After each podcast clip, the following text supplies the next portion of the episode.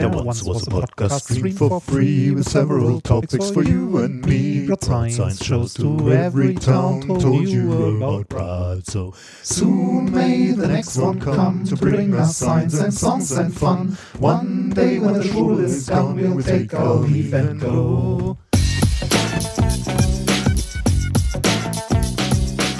If, if, you, if you base medicine on, on science, you cure people. If you base the design of planes on science, they fly. Um, if you base the design of rockets on science, they reach the moon. It works. Bitches. Methodisch inkorrekt, Folge 184 vom 9.2.2021 direkt vom Sklavenboot der Wissenschaft. Mit mir heute wieder mein Trommler Reinhard Remfort. Rudern, nicht reden. Und ich bin der Kapitän der Wissenschaft, Nikolas Wörl. Glück auf. Ich muss ja zu unserer Verteidigung sagen, ne? also es ist nicht ganz also wir sind natürlich jetzt auch keine ganz großen Sänger, das muss man schon sagen. Allerdings Ja, macht, macht es das auch nicht leichter, wenn man remote singen muss, also wenn man nicht an einem Ort sind. Wir sind ja mehr so eine Band, die, die beim Jam gut wird. Also Live. Wir, wir sind eine Live-Band. Nur, auf, nur auf Bühnen, Konzerten, da brennt's. Ne? So Studio geht auch mal, aber wir sind eine Live-Band. Ungern eigentlich. Ne? Ja. eigentlich ungern. Genau, wir sind die Liveband der Wissenschaft. Sehr gut, ja. Ähm, ja, aber wirklich, das, ist ja nicht ganz äh, einfach das so. Ein bisschen, Das ist so ein bisschen wie beim Fußball. Ne? Rot-Weiß Essen ist auch eine Pokalmannschaft. nee, eine Uh. Turniermannschaft nennt man das. Wow. Ne? Turniermannschaft. Das, Du beeindruckst mich schon mit aktuellstem Fußballwissen. Du hast Ja, offensichtlich Wahnsinn, mit, ne? mitbekommen, dass da irgendwas in irgendeinem Pokal passiert ist, ne? nee, äh, Rot-Weiß Essen ist im äh, DFB-Pokal im, warte mal, was war's? Ach, Achtel- oder Viertelfinale? Meine Güte, was ist mit Ja. dieser Welt los? Also, Alles geht aus den Fugen. ja, alles, wora, die Grundfesten, auf die ich mich verlassen habe, da geht jetzt alles Ja, durch. so, also, äh, äh, das ist ja schon, also, wenn Rot-Weiß Essen schon mal im DFB-Pokal so weit fortschreitet, ne, dann ist das erwähnenswert. Nachdem sie das letzte Mal gegen Werder Bremen verloren haben, nachdem sie vorher noch gegen Tennis Borussia Berlin erfolgreich blutig machst über den Platz. Was denn? Du machst mich fertig mit deinem Wissen. Ich glaube, es war 3-1 damals, oder? 3-0. Ich habe keine Ahnung mehr. Aber das, das war, ist natürlich jetzt auch so dermaßen abzusehen. Ne? In der Saison, wo ich anfange, mich nicht mehr für Fußball zu interessieren, aus gegebenem Anlass, Warum denn? ja, da, da legst du nach und da Ja. entwickelst du plötzlich ein, äh, eine Faszination dafür. Wie schön. nee, ich, ich habe es zufällig in den Nachrichten gesehen und dachte mir, Moment, Rot-Weiß Essen habe ich schon mal gehört. Ich habe ja fast neben dem Stadion gewohnt, Ja, also gar nicht sehr so weit nah weg, dran. stimmt. Ja. Ja. Ja. Aber du warst selten da oder warst du auch mal drin? Ähm, ich überleg mal, äh, in Rot-Weiß Essen, in dem Stadion war ich, glaube ich, zweimal in meinem Leben. oh, immerhin. Ja. Ja. Auf Schalke war ich häufiger, aber im alten, im Parkstadion. Ich weiß, ja. Ich war auch im Parkstadion häufig, äh, insbesondere ähm, zu einer Zeit, wo sie tatsächlich in der zweiten Liga waren. Und dann gab es bei uns in der Schule immer äh, Tickets, kont also Kontingente an Tickets, die verschenkt wurden, einfach so, damit sie das Stadion voll kriegen. Deswegen war ich relativ häufig bei Zweitligaspielen damals in den dunklen 80ern, würde ich sagen.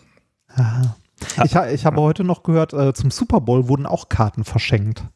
Ja, aber nicht in, in äh, nicht aus Verzweiflung, ne? Nicht so wie äh, Nee, damals nee. bei Schalke in den Nein. 80ern, sondern nein, nein, äh, nein, nein, nein. an geimpfte ähm, Fachkräfte aus dem Gesundheitswesen, ne? Ja. Also Kranken, Gute Sache. Krankenpflegerinnen und Pfleger, ja, fand ich, fand ich auch gut.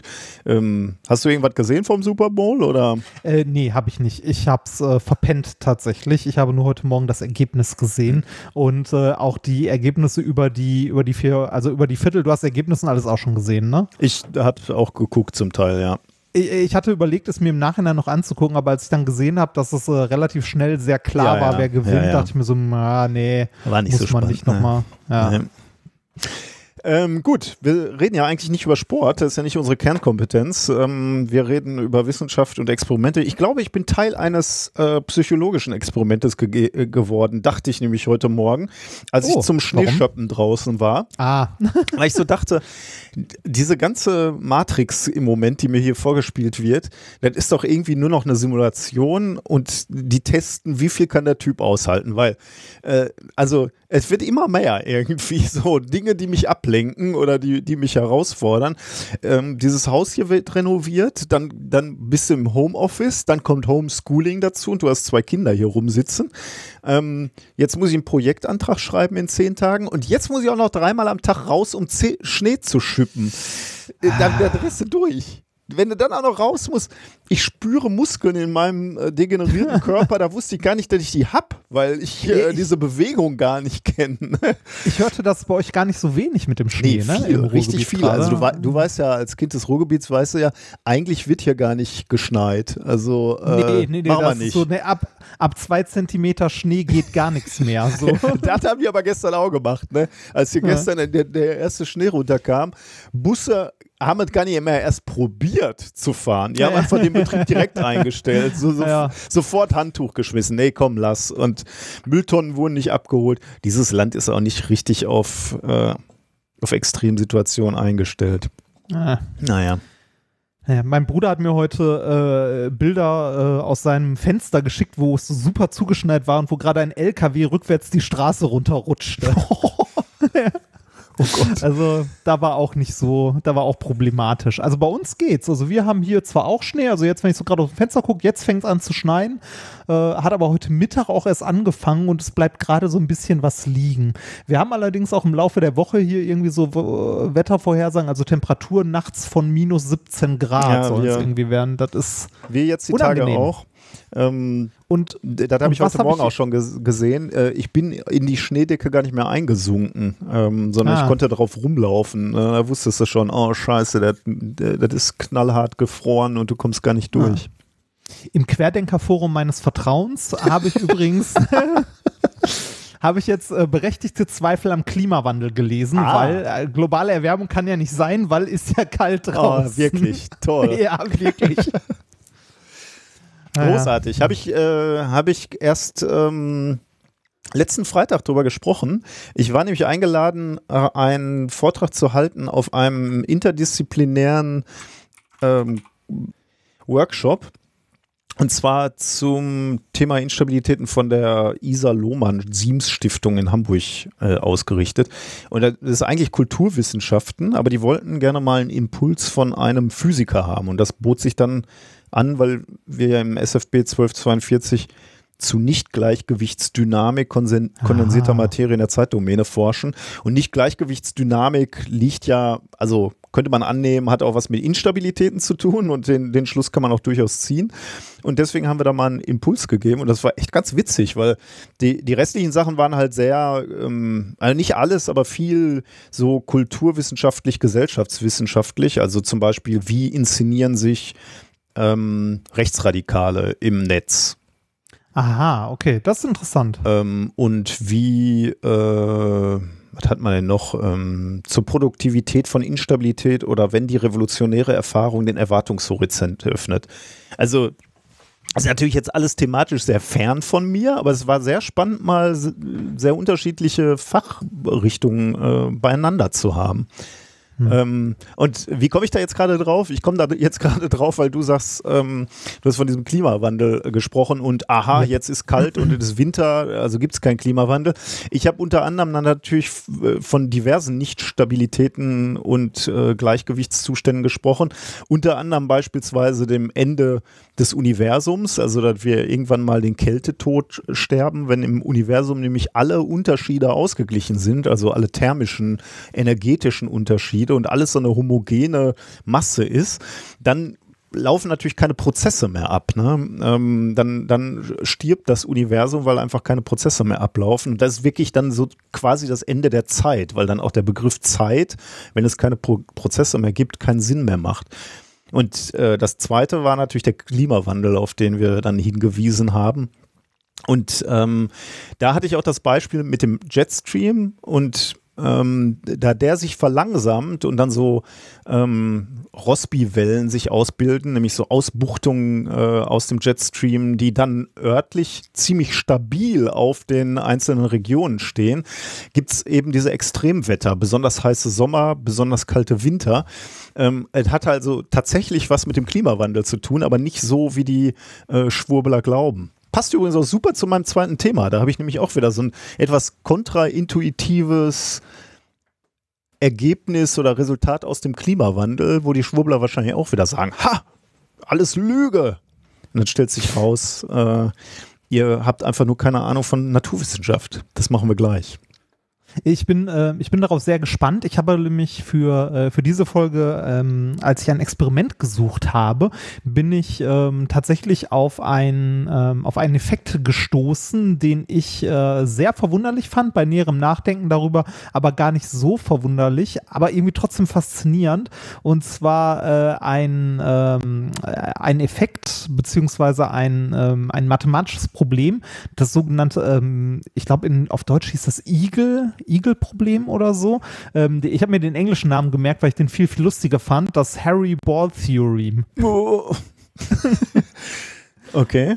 Äh, und zwar ähm, äh, zeigt das, also mathematisch, dass es ähm, auf der, ähm, also auf der Welt, nee, der Satz von Igel heißt es auf Deutsch, ähm, aus einem äh, ein mathematisches Teilgebiet der Topologie, ähm, dass es auf der Welt äh, immer einen Ort geben muss, auf dem es windstill ist. Mm. Oh, das ist natürlich spannend, ja. ja. Ähm, kann ich vielleicht, also, also, äh, kann ich ja jetzt machen, dann äh, haben wir das für nachher im Hinterkopf. Ähm, und zwar ähm, äh, bin ich da ursprünglich drauf gestoßen, als ich tatsächlich durch TikTok durchge, äh, durchgeswiped bin. Ja, da gibt es manchmal auch sinnvolle Sachen, aber wenig, tatsächlich sehr, sehr wenig. Ähm, der Satz von Eagle, ähm, ich versuch's mal, ich gucke mal kurz, ob ich in der deutschen Wikipedia die genaue Definition, weil ist halt ne, was, was Mathematisches. Ähm, der Satz von Igel, auch Igelsatz ähm, oder Satz vom gekämmten Igel, ist ein Resultat des mathematischen Teilgebiets der Topologie. Dieser Satz wird bei manchen Autoren auch Satz von Poincare und irgendwas genannt. Ne, ne, ne, wo ist denn der Merkspruch? Dass äh, insbesondere Ne, genau, hier. Auf einer Fähre S hoch n gibt es genau dann ein tangentiales, stetiges, nirgends verschwindendes Vektorfeld, wenn n ungerade ist. Das ja. ist der Satz von Igel. Okay. Sagt einem gar nichts. Ne? Nee. Kann man sich aber, äh, kann man sich aber ganz schön ähm, ganz schön vorstellen, wenn man oder äh, wenn man eine Kugel hat, auf der Haare sind, ne? deshalb mhm. auch Harry Ball mhm. Theorem, äh, und man versuchte die zu kämmen, also alle in eine Richtung zu legen. Dann ne? muss irgendwann irgendwo so ein Wirbel entstehen. Ne? Genau, Oder? es muss irgendwo ja. eine Stelle sein, wo das Haar quasi äh, gerade nach oben zeigt, beziehungsweise mm. null ist, mm. also nicht da ist, weil du kannst halt auf einer, auf einer dreidimensionalen Kugel nicht alle Haare in eine Richtung legen. Mm. Das geht nicht. Genau, und das, äh, also das ist halt äh, aus, der, ähm, aus der Mathematik heraus begründet, ne? also dieses äh, tangentiale stetige Vektorfeld. Ne? Ähm, äh, als Merkspruch äh, steht in der Wikipedia, dass insbesondere ein derartiges tangentiales, stetiges und nirgends verschwindendes Vektorfeld für die, äh, für die Zweisphäre, also die Oberfläche einer dreidimensionalen Kugel, nicht existiert. Also, ne, hm. das heißt, äh, wenn wir uns jetzt auf der Erde den Wind vorstellen als Vektorfeld, der mhm. überall auf der Erde ja. in eine Richtung weht, cool. muss es eine Stelle geben, äh, wo halt kein Wind weht. Mindestens wo halt dieses, eine, ja Genau, weil es kein Vektorfeld gibt auf dieser Oberfläche, auf dieser dreidimensionalen Kugel, das komplett die Kugel bedeckt und tangential und stetig ist. Ja, krass. Ganz cool, ne? Ja, ja. ja, Oder Merkspruch dazu auch, jeder stetig gekämmte Igel hat mindestens einen Glatzpunkt. Fand ich auch sehr schön. ja, ist, ist ganz schön, oder? Ja, ja, sehr geil.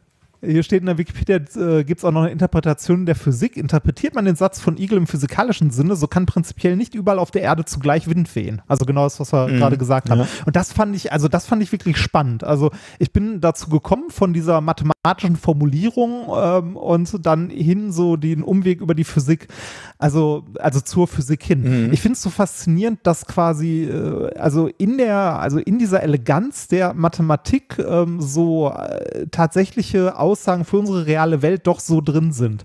Dass man ne, in, also jetzt für so ein Klimamodell zum Beispiel sagen kann, es kann nicht sein, dass überall auf der Welt Wind weht. Mhm. wir hatten, also diese Faszination kann ich verstehen, abgesehen davon, dass ich natürlich fachlich unbegabt bin, wenn es um die Mathematik ja, geht. Aber ähm, die, diese Faszination kann ich verstehen. Wir hatten neulich einen äh, Hörerbrief ähm, oder eine E-Mail und ähm, da war auch so, sinngemäß war die Frage, ähm, wie ist das eigentlich mit wenn man jetzt irgendwie Außerirdische treffen würde, so äh, gäbe es denn eine gemeinsame Sprache ähm, und, und könnte die Mathematik sein? Also ziemlich klar gefragt, ist die Mathematik überall im Universum gleich?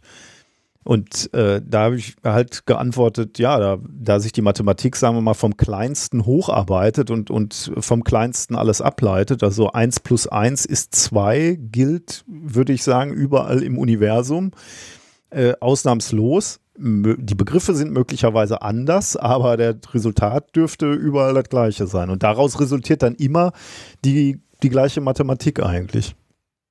Ja, das hätte ich, glaube ich, auch so gesagt. Also vielleicht ist der, der, äh, der Ausgangspunkt ein anderer. Ne? Also sowas, das äh, fängt in der Mathematik ja schon mit dem Begriff von Zahlen an und Mengen, ne? mhm. ne? wie man die definiert. Da ist es vielleicht anders, aber die Schlussfolgerungen sollten am Ende die gleichen sein. Und dann führt also ja dann zum, äh, zum, zu dem faszinierenden ähm, Zitat, äh, was ich mal gehört hatte, ähm, wo jemand gefragt wurde, wo, wo ist der Unterschied zwischen ähm, Religion und sagen wir mal Physik beispielsweise. Und mhm. da war die Antwort, wenn wir, wenn wir als Menschheit jetzt alles unseres, unser Wissen verlieren würden und nochmal von Null anfangen müssten, dann müssten wir natürlich ein paar tausend Jahre warten, aber dann würden die Physikbücher genauso wieder auftauchen, weil die Gesetzmäßigkeiten genauso sind und wir würden ähnliche Experimente machen. Möglicherweise würden wir andere Wege zu, zu den Experimenten führen und, und manches würden wir früher oder später rausfinden als jetzt, aber wir würden zu den gleichen Formeln und, und Gleichungen kommen und Gesetzen. Allerdings werden die Religionsbücher völlig anders, weil das ja irgendwelche überlieferten Schriften sind, die auf Erfahrungen und äh, keine Ahnung, beruhen. Äh, ja, auch, auch Beobachtungen, ne? Also Klar, irgendwelche Teil, Himmelsbeobachtungen ja. und so, die Aber dann halt anders anguckst, interpretiert werden. Ja, genau. Also wenn ja. du dir mal anguckst, wie viele Schöpfungsgeschichten es gibt, äh, ja. da gibt es halt relativ viel, ne? weil Leute viel beobachten können und da viel reininterpretieren können. Das heißt, die, die Bibel würde nie wieder so zurückkommen. Also müsste ja auch erstmal wieder ein Jesus durch die Gegend latschen und, und die Geschichte müsste man dann erstmal wieder so aufschreiben. Aber ähm, also möglicherweise oder mit Sicherheit würde auch wieder einer auf die Idee kommen, dass Gott in mehreren Tagen die Erde erschaffen hat. Ähm, aber genau so würde die Bibel nicht aussehen. Und das finde ich äh, auch sehr, beein also ein sehr beeindruckender Unterschied zwischen, äh, zwischen Religion und, und Physik oder Naturwissenschaften im Allgemeinen, weil, weil sie halt beobachtbar sind und zwar mehr oder weniger für jeden ähnlich. Bei der Physik, glaube ich, ist es dann so, wenn, wenn du jetzt sagen würdest, würden die Außerirdischen dann die gleiche Physik entwickeln, dann müsste man, glaube ich, schon aufpassen, weil manches sich ja auch auf Modelle äh, erstmal basiert. Ne? Also, dass man sich vorstellt, dass, sagen wir mal, jetzt so ein, äh, so ein Atom, also äh, so das Borsche Atommodell beispielsweise, ne, ist ja jetzt nicht mehr das aktuelle, aber beschreibt viele der, der Beobachtungen recht gut. Elektronen schwirren irgendwie um den Atom, Atomkern rum. Auf also den Ansatz muss man ja nicht zwingend wählen. Man könnte sich ja auch was völlig anderes wahrscheinlich einfallen lassen. Ja, klar. Also das ist ja auch von dem geprägt, was wir erfahren. Ne? Also was wir so an, äh, an physikalischen Modellen haben, ist ja sehr bildlich geprägt von dem, was ja. unsere Alltagserfahrung ja. ist. Deshalb haben äh, sich ja viele und tun sich auch sehr, sehr viele Menschen halt schwer mit Quantenmechanik und so, weil diese Bilder da halt nicht mehr, nicht mehr gelten. Oder auch mit der Relativitätstheorie, mhm. weil plötzlich Raum und Zeit nicht mehr unserer Alltagserfahrung entsprechen sprechen und deshalb tut man sich damit so schwer. Also keine Frage, die Physik ist sehr getrieben durch Bilder am Ende ähm, und da wird es vielleicht ein bisschen anders sein, aber so das grundlegende Gerüst, die Mathematik hätte ich jetzt gesagt, es äh, kommt also genauso wieder die Beschreibung. Ähm, ich äh, weiß gar nicht, von wem das ist, aber ich meine, dass, äh, also äh, mich grob zu erinnern, dass äh, Ricky Garvey das mal in einer Talkshow gesagt hat, aber vielleicht hat er auch nur jemanden zitiert. Ja, gucke ich vielleicht weiß nicht mehr. Nach, während. Ja. Genau. Ja, gut. Ähm, Nun ja. Ich, hab, ich, habe. Ja, mach du also, erstmal. Nee, nee, gerne. Also, ja, ich, ich wollte so gerade erzählen, ich, ich habe eher ich auch nicht. Ähm, bei mir ist äh, die Vorlesung zu Ende gegangen. Also die Vorlesungszeit ist ja gerade vorbei. Ähm, ein weiteres erfolgreiches Semester Online-Vorlesungen. ähm, äh, was denn? Und ich bin, äh, ich, und ich bin sehr, äh, sehr gespannt. Jetzt am äh, Ende Februar äh, werden meine Studenten ihre Klausur schreiben. Also ich glaube, übernächste Woche dürfte das sein. Jupp, übernächste Woche. Und äh, ja, es wird bei uns an der Hochschule zumindest fast ausnahmslos, da wo es, äh, also nur da, wo es absolut nicht anders möglich ist, werden wohl Ausnahmen gemacht und die wird es so gut wie gar nicht geben. Ausnahmslos Online-Klausuren geben mit der Maßgabe, dass das möglichst Open Book Klausuren sein mhm. sollen. Also, ne, äh, weil ja nichts überprüfbar ist und so weiter. Wobei, pf, weiß ich nicht. Also am Ende äh, kannst du ja nicht mal überprüfen, wer, wer die Klausur wirklich geschrieben hat. Mhm. Ne? Also, ob das äh, wirklich der Student, die Studentin war oder äh, der Vater, die Mutter, der Onkel oder der äh, angeheuerte Wissenschaftler. Neues Geschäftsfeld. ne? Ähm, also wird man am Schluss ja eh nicht überprüfen können. Also nicht wirklich, zumindest nicht, solange es keine wirklichen ja. Prüfungen sind. Ja, genau, ist halt schwierig. Ich bin mal gespannt, wie die Klausur so wird. Äh, ich habe sie, also ich habe sie mittlerweile fertig gebaut und mit den entsprechend auch mit den Studenten ein bisschen Klausurvorbereitung gemacht, wie man das so macht. Also ein paar Aufgaben gerechnet, wo wenn sie nicht zu vollkommen, also na, wenn man ein bisschen aufpasst, dann äh, weiß man schon, welche ein zwei Aufgaben man sich mal ein bisschen genauer angucken sollte für die Klausur. So das Übliche. Mhm. Ne? Also jetzt nicht eine komplette Anleitung, aber zumindest so, dass man irgendwie einen guten Einstieg in die Klausur findet. Ich bin sehr gespannt. Äh, meine frei gewordene Zeit habe ich ein bisschen damit verbracht, äh, ein bisschen äh, zu streamen bei Twitch und ein bisschen zu spielen. Unter anderem habe ich ähm, letztens mit, äh, mit Basti und noch einem anderen Kollegen The Forest gespielt. Ähm, ich weiß, dass du gelegentlich ja auch mal gerne was spielst, aber keine Zeit dazu hast. Ähm, ja, viel wie zu zum wenig. Beispiel. Ich schaff nicht ja, mal. Wie, schafft nicht ja. mal äh, Last of Us 2 durch, aber. Habe ich auch noch nicht, das habe ich auch noch nicht durch. Aber ich habe äh, The Forest angefangen mit. Äh, The Forest ist ein äh, Survival-Game. Du landest, äh, also ein Flugzeug stürzt ab und du landest auf einer Insel und alles, was du dabei hast, ist halt eine Axt. So hm. eine Notfallaxt. Und dann äh, geht es in dem Spiel darum, zu überleben tatsächlich. Also du musst auch noch eine Story und so, also ne, du landest da irgendwie und siehst noch, dass irgendwelche eingeborenen Kannibalen oder so deinen Sohn entführen. Aber in erster Linie geht es erstmal ums Überleben und du musst regelmäßig essen und trinken. Das heißt, du, du rennst nur mit dieser Axt am Anfang bewaffnet über die Insel und musst äh, halt äh, gucken, dass du was zu essen findest, dass du was zu trinken findest, halt Süßwasser. Du musst äh, irgendwie Bäume fällen, ähm, um Lagerfeuer zu machen, um Tiere, die du erlegt hast, zu kochen und Wasser abzukochen, dass du trinken kannst regelmäßig und so weiter und so weiter. Ich finde das sehr, also es ist, gut, ja. Hat, ja, hat, hat mir mehr Spaß gemacht, als ich am Anfang dachte, weil ich dachte, so Überleben stresst mich erstmal. ne? ähm, war, war am Ende aber, äh, war am Ende aber doch irgendwie ganz gut. Also da, ich habe, wie gesagt, dadurch, dass ich jetzt ein bisschen mehr Zeit hatte in den letzten Tagen, da mal ein bisschen, ähm, ein bisschen Zeit auf Twitch verbracht. Unter anderem auch mit äh, World of Warcraft, wo ich mich bis auf die Knochen blamiert habe, weil ich so lange nicht mehr gespielt habe, dass ich, äh, also ich habe mit ein paar, mit ein paar Hörerinnen und Hörern zusammengespielt und habe mich äh, durch einen Dungeon durchschleifen lassen. Also ich glaube, die wären ohne mich besser dran gewesen. Leroy Jenkins. Ja, genau. Genau in die Richtung ging so ein bisschen. Also nicht ganz so schlimm, aber naja. Ansonsten, äh, was ich zuletzt noch erwähnen wollte, äh, erzählen wollte, ich habe mir äh, Clubhouse, äh, diese App, die äh, so gehypt wurde, äh, aus allen Richtungen, da habe ich hier und da mal reingehört in den einen oder anderen Talk. Unter anderem habe ich dort einen Talk gehört von äh, professionellen, äh, vom professionellen Podcast-Marketing. Mm Genau, ja, und genau Ach. so habe ich die ganze Zeit vom Handy gesessen und dachte nur so, boah, das willst du nicht hören. Und du hast es geschafft, dich nicht zu Wort zu melden? Ich habe es geschafft, mich nicht zu Wort zu melden, ja. Ich habe die Fresse gehalten und habe nur zugehört. Und es war, weiß ich nicht, anderthalb Stunden Bullshit-Bingo. Das ist wirklich hart. Also ich, ich verstehe die Faszination dieser App, weil das ja so ein bisschen wie Live-Podcasts ist, wo Leute sich noch zu, zu Wort melden können. Andererseits halte ich die aber auch für massiv überschätzt. Mhm. Zumal diese künstliche, ich weiß nicht, da haben wir, glaube ich, letztes Mal schon drüber ja, geredet, ne, diese künstliche Exklusivität, äh, ne, dass das nur auf Einladungen geht und nur, äh, ja, weiß ich nicht, äh, nur äh, mit iPhones und sonst was ist so. Pff, mhm. Man könnte auch einfach mal einen großen Discord-Server machen, wo ja, sich ja, alle das Leute ist das Problem. Ne? Reden, Die Technologie ne? ist halt schon da. Ne? Das, das findet man dann immer so als als Nerd ein bisschen anstrengend, wenn dann äh, Leute mit einem Geschäftsmodell ankommen, wo du denkst, äh, Moment, das haben wir doch seit 15 Jahren oder, oder noch ja, länger. Das ist, äh, da wird es halt durch die Marketing-Bubble getrieben. Klar. Ne? Das Und ist ich- uns ich, zwar ich bis zum verstehe, Anschlag. Ich verstehe ja auch, wie die Welt funktioniert. Ne? Also ich meine, äh, Apple äh, erfindet ja das äh, Telefon auch, äh, sagen Ja. wir mal, seit dem iPhone nicht immer wieder neu, aber die Dinge, die sie machen, machen sie ja auch eigentlich gut. Also von daher, nicht alles, aber vieles.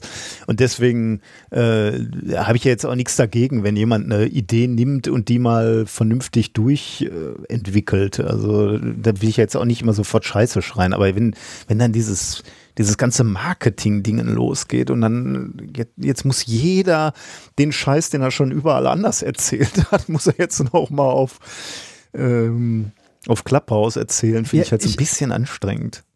Ich habe die Beobachtung gemacht bei neueren Plattformen oder bei anderen Plattformen jetzt, das äh, habe ich bei TikTok vor allem gesehen. Da ähm, habe ich ja, das ist ja nicht persönlich mein Kanal, sondern äh, der, den quasi eine Agentur betreut und ähm, auch äh, schneidet, veröffentlicht und so weiter. Und das ist quasi diese Auftragsarbeit mit äh, Behind the Science. Mal gucken, ob der weitergeführt wird oder nicht. Aber was ich da mitbekommen habe, also seitdem ich mich jetzt ein bisschen mehr mit TikTok hier und da beschäftigt habe, ist, dass das die meisten Leute benutzen, um für ihre anderen Plattformen Werbung zu machen. Oder ich Echt? beobachte es Mhm. immer, ja, ja, ja, also ich beobachte das immer mehr auf mehreren Plattformen, aber bei TikTok ist es wirklich wirklich extrem, Hm. ähm, dass Leute das benutzen, um auf ihren Instagram-Account oder YouTube-Kanal Oh, aufmerksam Okay. zu machen. Also so quasi so äh, inter, also intermedial verlinkt zwischen den verschiedenen Sachen, dass die äh, beispielsweise auf TikTok eine Story anfangen und dann sagen, und wie das zu Ende geht, erfährst du auf meinem YouTube-Kanal Hm, oder okay. äh, ne? oder hier äh, in meiner Instagram-Story ist dann das und das ähm, oder in äh, ne, das auf Instagram irgendwie sagen und um das zu, also nicht um das zu sehen, sondern äh, weitere Informationen findet, mir auf, findet ihr auf meinem YouTube-Kanal. Also dass diese Plattformen an sich genutzt werden, um auf andere Plattformen zu verweisen und das, äh, wie gesagt, habe ich bei ja, aber dann Instagram machen wir auch ja schon irgendwann nichts anderes mehr als, als tausend Plattformen auf, wo wir uns untereinander auf andere Plattformen schieben. Das ist, Ja, das kostet ja richtig. unheimlich Zeit und Kraft auch. Äh, Ja, genau. Und also ich, also bei, bei TikTok ist es mir halt am härtesten aufgefallen, dass das da wirklich exzessiv betrieben wird. Also da äh, ist es mir also härter aufgefallen als an allen anderen Plattformen, dass dort, äh, also mag vielleicht auch an dem sehr, sehr jungen Zielpublikum Mhm. dort liegen. Also TikTok ist ja wirklich ein richtig, also krass jung. Das also habe ich äh, mittlerweile auch erst richtig realisiert, dass glaube ich der Altersdurchschnitt da ist zwölf oder so. Ja, ja, das Also, ist, äh, also die Klasse von meinem Sohn, äh, da ist das eine wichtige Plattform. Also die sind, Ja. die laufen da rum und wissen, was für Videos gerade oder Musik da gerade trendet. Das ist, äh, Ja, das ist also, das ist wirklich krass. Ähm, aber also die, dieses, dieses Werben zu anderen Plattformen hin ist mir vorher noch nie so Hm, exzessiv okay. Ich meine, wir, ne, wir sagen ja auch so, herzlich willkommen hier im Podcast. Wenn ihr möchtet, alle zwei Wochen könnt ihr uns auch auf Twitch live zugucken, ne? Aber bevor das jetzt uns jemand vorwirft, aber das ist ein anderes Kaliber als ja, das, was vor da allem sind das ja zwei äh, Produkte, würde ich jetzt mal sagen, die wir anbieten. Ne? Also du kannst ja unabhängig nur das eine machen und nur das andere. Wir hören ja jetzt hier nicht im, im Podcast auf, irgendwie nach der Hälfte und sagen, und den Rest seht ihr, äh, seht ihr Ja. im Stream. Also gut, manchmal Ja. machen wir da natürlich schon, indem wir sagen, äh, da gibt es ein schönes Video zu, das zeigen wir in der nächsten Woche im Stream. Okay, aber äh, das machen wir jetzt nicht, um euch dahin zu locken, sondern einfach nur, weil manche Dinge einfach nur im Stream funktionieren. Aber das sind ja zwei, Ja. zwei, zwei Produkte jetzt und wir Ja, ja, ja. Aber ich finde, äh, also da, Ja, da gibt es wahrscheinlich auch schon äh, wissenschaftliche Untersuchungen zu und wenn nicht, dann wird es Zeit dafür. Ich finde es spannend, wie diese Dynamik unter den Plattformen äh, Mhm. existiert. Also, ne, das.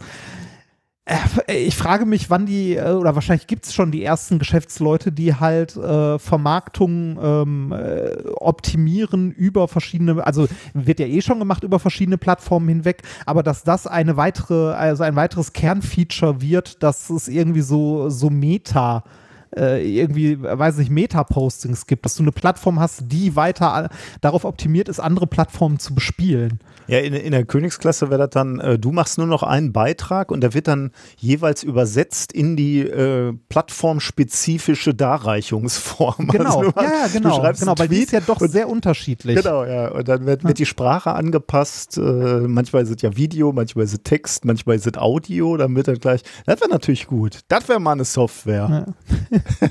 oder oder wir, wir, wir atmen alle einmal tief durch und streichen mal zwei, drei Plattformen aus unserem, aus, also ich, Da ich glaube, dass drum uns, bitten, ja. also ich glaube, dass uns das sehr gut tut. Also ich habe zum Beispiel äh, mir für TikTok, ähm, um mir das mal anzugucken, neben dem Kanal, den die Agentur betreibt, auch noch einen Kanal geklickt, um da mal reinzugucken, habe aber sehr schnell gemerkt, dass, äh, dass äh, diese Plattform für mich nicht geeignet ist, also zu viel. Mir, also mir reicht Twitter, Instagram ist mir teilweise schon zu viel und äh, weiß ich nicht, also ich weiß gar nicht, wie viele soziale Plattformen man gleichzeitig bespielen will und sollte und ob man es sich einfach einfach irgendwann mal lassen sollte. Unbedingt. Äh, Und vor allem auch nicht auf alles antworten und Nee, das, äh, das ist äh, das geht eh nicht. Das ist eh zu viel. Ich bin immer noch beeindruckt, dass du es äh, schaffst, auf den größten Teil der E-Mails zu antworten, die bei Minkorrekt ankommen, weil das sind ja auch unglaublich viele. Also, Ja, Äh, weil, weil ich natürlich schon glaube, das ist Teil der, der Wissenschaftskommunikation. Das heißt, das mache ich schon auch Natürlich. gerne, dass wir irgendwie andeuten, wir sind erreichbar, auch bei, äh, bei Twitter oder Instagram. Aber ich habe bei Instagram ist es schon schwierig. Da, also da begegnen mir irgendwann mal Posts oder, oder Leu Leute schreiben uns an und dann stelle ich fest, mein Gott, er hat schon vor einem halben Jahr uns mal was gefragt und er hat keine Antwort gekriegt. Und dann habe ich ein total Ja. schlechtes Gewissen. Aber das ist da auch so dermaßen unübersichtlich aufbereitet. Äh, es, es der, geht halt auch bei unter, Instagram ne? halt darum, irgendwelche Bilder zu posten und nicht darüber zu reden. Irgendwie habe ich so das Gefühl. Das geht halt auf anderen Formaten besser, Twitter oder wo auch immer. Also, ja. Na gut, aber da hast du recht. Also da mal ein bisschen Entschleunigung würde uns allen, glaube ich, gut tun. Das kann man nicht Ja. anders sagen. Äh, zumal so viel kann man ja gar nicht aufnehmen. Apropos aufnehmen, äh, fiel mir gerade ein, als du über ähm, über deine Studierenden gesprochen hast und, und die Klausuren. Ähm, wir wurden neulich zurechtgewiesen, äh, also meine ich im positivsten Sinne, weil, weil mich das wirklich bereichert hat. Ähm, weißt du, was Lerntypen sind? Ähm, ich hätte jetzt gesagt, dass es irgendwie so Leute gibt, die Sachen eher, weiß ich nicht, besser lesen Genau, oder ja. Sachen, Mhm. die äh, Leute sich, die sich lieber Videos angucken, Leute, die irgendwie ein Buch durcharbeiten und danach Ja. äh, erstrahlt es in allen Farben des Regenbogens. Andere Leute machen sich Karteikarten, die Ja, genau. Notizen Genau, und ja, sowas hätte ich jetzt gesagt. Genau, und äh, solange wie wir diesen Podcast machen, äh, haben wir auch immer mal wieder in Lerntypen gesprochen oder ich, ich habe zumindest von mir behauptet, dass ich ein spezieller Lerntyp bin oder ich, wenn, wenn ich über die Schule gesprochen habe, möglicherweise auch oder die Uni. Und jetzt wurden wir zurechtgewiesen von Astromat auf Twitter, dass diese Theorie der Lerntypen ähm, abgelehnt wird von der von den Fachleuten. Ähm, also ähm, da, diese Unterscheidung, genau das, was du gerade gesagt hast, ne? wie, wie kann man besonders effizient lernen und dass es da äh, bevorzugte Wahrnehmungskanäle gibt, ähm, wird äh, insbesondere von der Kognitionswissenschaft ähm, nicht gestützt. Also es gibt keine keine Paper auch, die das irgendwie mal belegt hätten, dass es solche bevorzugten Kanäle gibt. Jetzt könnte man die Frage stellen, warum ist es trotzdem so populär? Warum haben selbst wir davon gehört beispielsweise und, und, und sogar darüber gesprochen? Ähm, weil vermutlich, äh, habe ich gelesen, weil, weil natürlich es ein hohes Interesse daran gibt, ähm, den Lernprozess zu besonders effizient zu machen. Und deswegen gibt es natürlich immer irgendwie so die Bestrebung zu sagen, ja, ähm, vielleicht versuchen wir es mal mit einem anderen Kanal oder so. Ähm, aber ähm, von, den, von den wissenschaftlichen Daten wird das nicht gestützt. Okay. Also jeder, jeder Wahrnehmungskanal kann gut oder schlecht angesprochen werden. Ne? Und wenn, wenn du jetzt irgendwie so in die Didaktik gehst, äh, Grundschule äh, bei meiner Frau, die würde dir sagen, du musst eh alles über alle Kanäle ansprechen. Also wenn du, wenn du Buchstaben einführst oder keine Ahnung, Worte äh, im Englischunterricht, dann am besten äh, sprechen, schreiben, tanzen, fühlen, alles. Ne? Ähm, also auf all, alle Kanäle ansprechen und dann bist du am besten dabei. Aber es gibt eben nicht nur die Kinder, die sagen würden, ich kann besonders gut zuhören. Ähm, Hm. Okay. weil ich würde, würde ja auch von mir irgendwie sagen, ich höre eigentlich ganz gerne zu. Ich höre ja gerne Audiobücher oder Podcasts so. Auf der anderen Seite würde ich jetzt auch nicht sagen, dass eine Vorlesung in der, in der Uni unglaublich effizient für mich ist. Also da verliere ich auch Also, schon mal äh, die Aufmerksamkeit. Ich wollte gerade sagen, ich hätte gesagt, es kommt äh, also bei mir sehr darauf an, was ich lernen möchte. Also ähm, ich erinnere mich halt, äh, das mal, was ich am meisten gelernt habe, war irgendwie so Mathe und äh, Physik-Sachen halt. Und da hat es bei mir gefühlt irgendwie am besten funktioniert, wenn ich halt äh, Texte in Form von Büchern gelesen und darüber nachgedacht habe ja. oder halt Aufgaben gerechnet, also benutzt habe das Wissen und gescheitert bin. Ja, ich meine, das ist natürlich auch nochmal ah. ein Punkt. Ne? Äh, je nachdem, wie, wie stark oder wenig du motiviert bist, gerade was Neues zu lernen, dann äh, macht es wahrscheinlich auch nochmal einen Riesenunterschied. Ja. ja. Und was ich meinen Studenten immer sage, aber was irgendwie im ersten Semester sehr häufig auf taube Ohren äh, ja, äh, auf taube Ohren stößt, ist, äh, dass äh, die Leute rechnen sollen. Also Aufgaben rechnen. Nicht nur lesen und sich die hm. Lösungen mm. angucken, mm. sondern selber rechnen, scheitern und dann die Lösung äh, sich angucken. Aber äh, ja, äh, ich hätte es wahrscheinlich nie anders gemacht. Ja, wahrscheinlich. Oder hab's wahrscheinlich nie anders gemacht, aber das ist halt äh, was, was, man, man glaubt immer, ja, habe ich verstanden, kann ich, und dann muss man selber probieren und sieht, nee, hat man doch nicht. Naja, das ist, äh, Sehe ich jetzt auch beim Homeschooling. Ne? Also äh, der Sohn glaubt auch manchmal, er hat Dinge verstanden und dann sagst du, erklär mir das nochmal oder mach mal hier diese Aufgabe und dann stellst du fest, ne, so richtig verstanden ist es nicht. Aber diese, ja. diese Kunst, sich selber zu hinterfragen und zu erkennen, wo noch, äh, wo man noch nicht alles verstanden hat, das ist auch gar nicht so einfach. Ne? Merkt man ja auch selber. Ne? Also wie oft hatten wir das, äh, erinnerst du dich noch, als wir die Chemievorlesung für die Maschinenbauer gemacht oh, ja. haben? Als wir, ne, als, als wir gedacht haben, so ja, habe ich verstanden und dann haben wir uns das gegenseitig erklärt und gemerkt, so nee, doch nicht. ja. Tja, naja. Genau. Äh, eine, eine ganz kleine Sache muss ich nur erzählen, weil ich mich so gefreut habe. Ähm, das ist jetzt eher so Special Interest. Das wird äh, dich interessieren, aber wahrscheinlich nicht äh, viele andere. Aber ähm, äh, Dennis hat ja hier unser Paper vorgestellt ähm, zu der Oberflächenleitfähigkeit von Diamant. Ne? Ja. Da kam jetzt ein Paper raus, die haben sich diese Daten, ein Theoriepaper, die haben sich diese Daten genommen und haben die erklärt. Also wir hatten ja auch schon in dem, äh, in unserem Paper so eine Vermutung angestellt, warum wir den, die Messungen so sehen, wie wir sie sehen. Aber die haben jetzt wirklich theoretische Rechnungen gemacht und erklärt, warum das so ist, was wir gesehen haben. Und das ist echt irre. Cool. Ich habe nochmal so richtig was gelernt. Also, und es ist mir ehrlich gesagt noch nie passiert, dass jemand sich ein Paper vorgenommen hat, also eins von mir, und äh, dann wirklich ihr Paper komplett darauf aufgebaut haben. Also wir werden da nicht einmal drin zitiert, sondern neunmal oder so. Und äh, immer wieder kommen sie zurück auf unsere Daten und sagen, und deswegen kann man diese Daten erklären und das passiert hier auf der Oberfläche. Das ist echt irre. Also wir, wir hatten so verschiedene äh, sehr oberflächliche Begründungen angegeben, warum wir sehen, was wir sehen.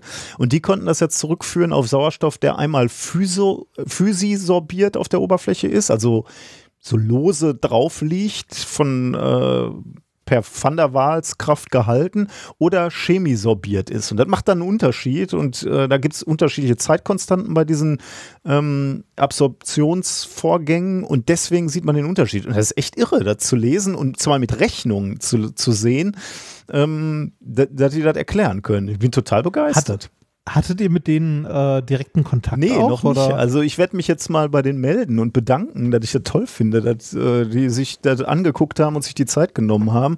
Ähm, weil die, die, die sagen sogar vorher, ähm, wie der Sauerstoff an der Oberfläche gebunden ist. Also wir haben ja nur gesagt, ja, der wird da irgendwie gebunden sein. Aber ich habe mir jetzt nicht äh, überlegt, in welcher Form. Ne? Und die sagen jetzt, der, der muss äh, aus energetischen Gründen als Ketonverbindung, also das ist so eine Sauerstoffdoppelbindung am Kohlenstoff sein, gebunden sein.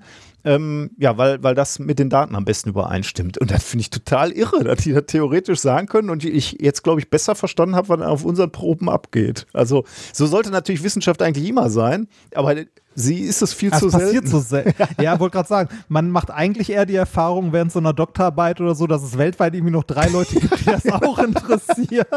Genau, ja.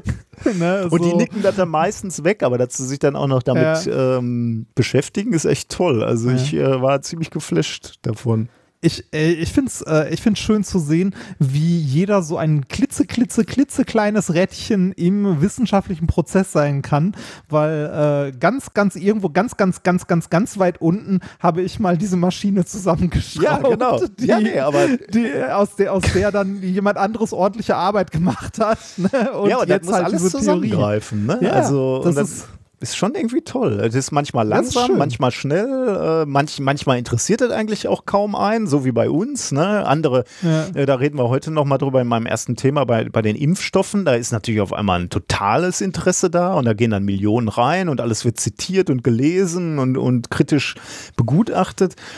Äh, aber so, so ist es, ne? Und manche machen auch ganz kleine Forschung, die keine Sau interessiert. Ähm, aber äh, ist schon irgendwie spannend, ja.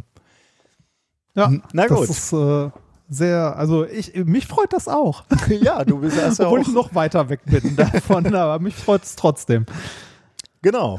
ähm, sollen wir weiter voranschreiten? Also ein, ja, eine, äh, eine Sache muss ich tatsächlich noch loswerden, weil wir, äh, weil ich Kontakt hatte zu diesen Leuten, die diese Radtrikots herstellen. Ne? Wir, wir ah. haben damit ja ah. nichts zu tun, wir beide. Ah. Ähm, aber der, der Hersteller hat sich nochmal gemeldet, ähm, ihr habt so fleißig diese Radtrikots bestellt, äh, aber es kommen immer wieder die gleichen Fragen, deswegen muss ich das einmal kurz beantworten. Ähm, die Ware wird ja extra für uns produziert oder für euch, nicht für uns, wir haben damit nichts zu tun. Ähm, das heißt, es ist ein bisschen schwierig mit dem Umtausch, beziehungsweise sogar ausgeschlossen. Ihr müsst ziemlich genau gucken, welche Größen ihr da habt. Ähm, die, die haben da so Größentabellen. Im Zweifelsfall ruft er da vorher mal an und lasst euch beraten, weil, wie gesagt, die Dinger kauft ja sonst keiner, äh, wenn, wenn ihr nicht. Deswegen ist das mit dem Umtausch wohl ein bisschen problematisch. Und äh, die Produktion beginnt am 14.02. und wird dann acht Wochen dauern und dann kommen die äh, Sachen wohl an. Irgendwie kriegen die täglich jetzt E-Mails äh, mit der Frage, wann kommt das Zeug endlich. Vielleicht kann man auf dem Discord-Server auch eine Tauschbörse machen. Ja, ich denke auch. Da wird man schon irgendwie, ja. genau, äh, Leute, die dicker geworden sind, kriegen dann die Idee. Das doch richtig geil, ja, genau. Wo, wobei wahrscheinlich unterliegt sowas natürlich so einem, äh, äh so, so einem Jahreszyklus, so Jahres oder? Also die, die Nachfrage nach dickeren Trikots wird hin zum Jahresende. Ja, genau. Oder, also ich, ich, ich habe ja ähm, Anfang des Jahres wieder angefangen, auf meine Ernährung zu achten und so weiter und bin wieder merklich dünner geworden. Es geht rasant also, bei dir, ne? 10 Kilo oder ja, war das, das jetzt schon weg?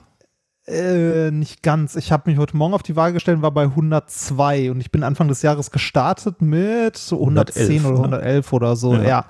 ja, also so, so knapp ein Kilo die Woche habe ich weniger, knapp. Und ich bin immer wieder überrascht, wie schnell das dann doch geht. Äh, allerdings ähm, stagniert das dann irgendwann auch immer. Ne? Also das sind so immer die ersten Kilo, die so schnell gehen und jetzt irgendwie, jetzt wird wahrscheinlich jedes weitere Kilo zwei, drei Wochen dauern oder okay. so. Aber, aber es geht. Aber gut, ist, ist, ja auch eine sinnvolle äh, ja, natürlich. Geschwindigkeit. Natürlich. Ne? Du willst ja, ja nicht sicher, jetzt sicher. Äh, jede Woche ein Kilo, wäre ja wahrscheinlich auch ein bisschen anstrengend. Ja, ach, es geht. Also äh, ich mache das ja tatsächlich über Ernährung, einfach über weniger Essen und das geht ganz gut. Und äh, natürlich ist langsames, dauerhaftes Abnehmen sinnvoller. Äh, aber wenn man, äh, also gerade wenn man stark übergewichtig ist, dann ist es äh, ganz ehrlich vollkommen egal. Hauptsache die Kilos sind erstmal weg. Jeder, jeder Monat mit weniger Gewicht gleich gesünder. Ja, okay, klar.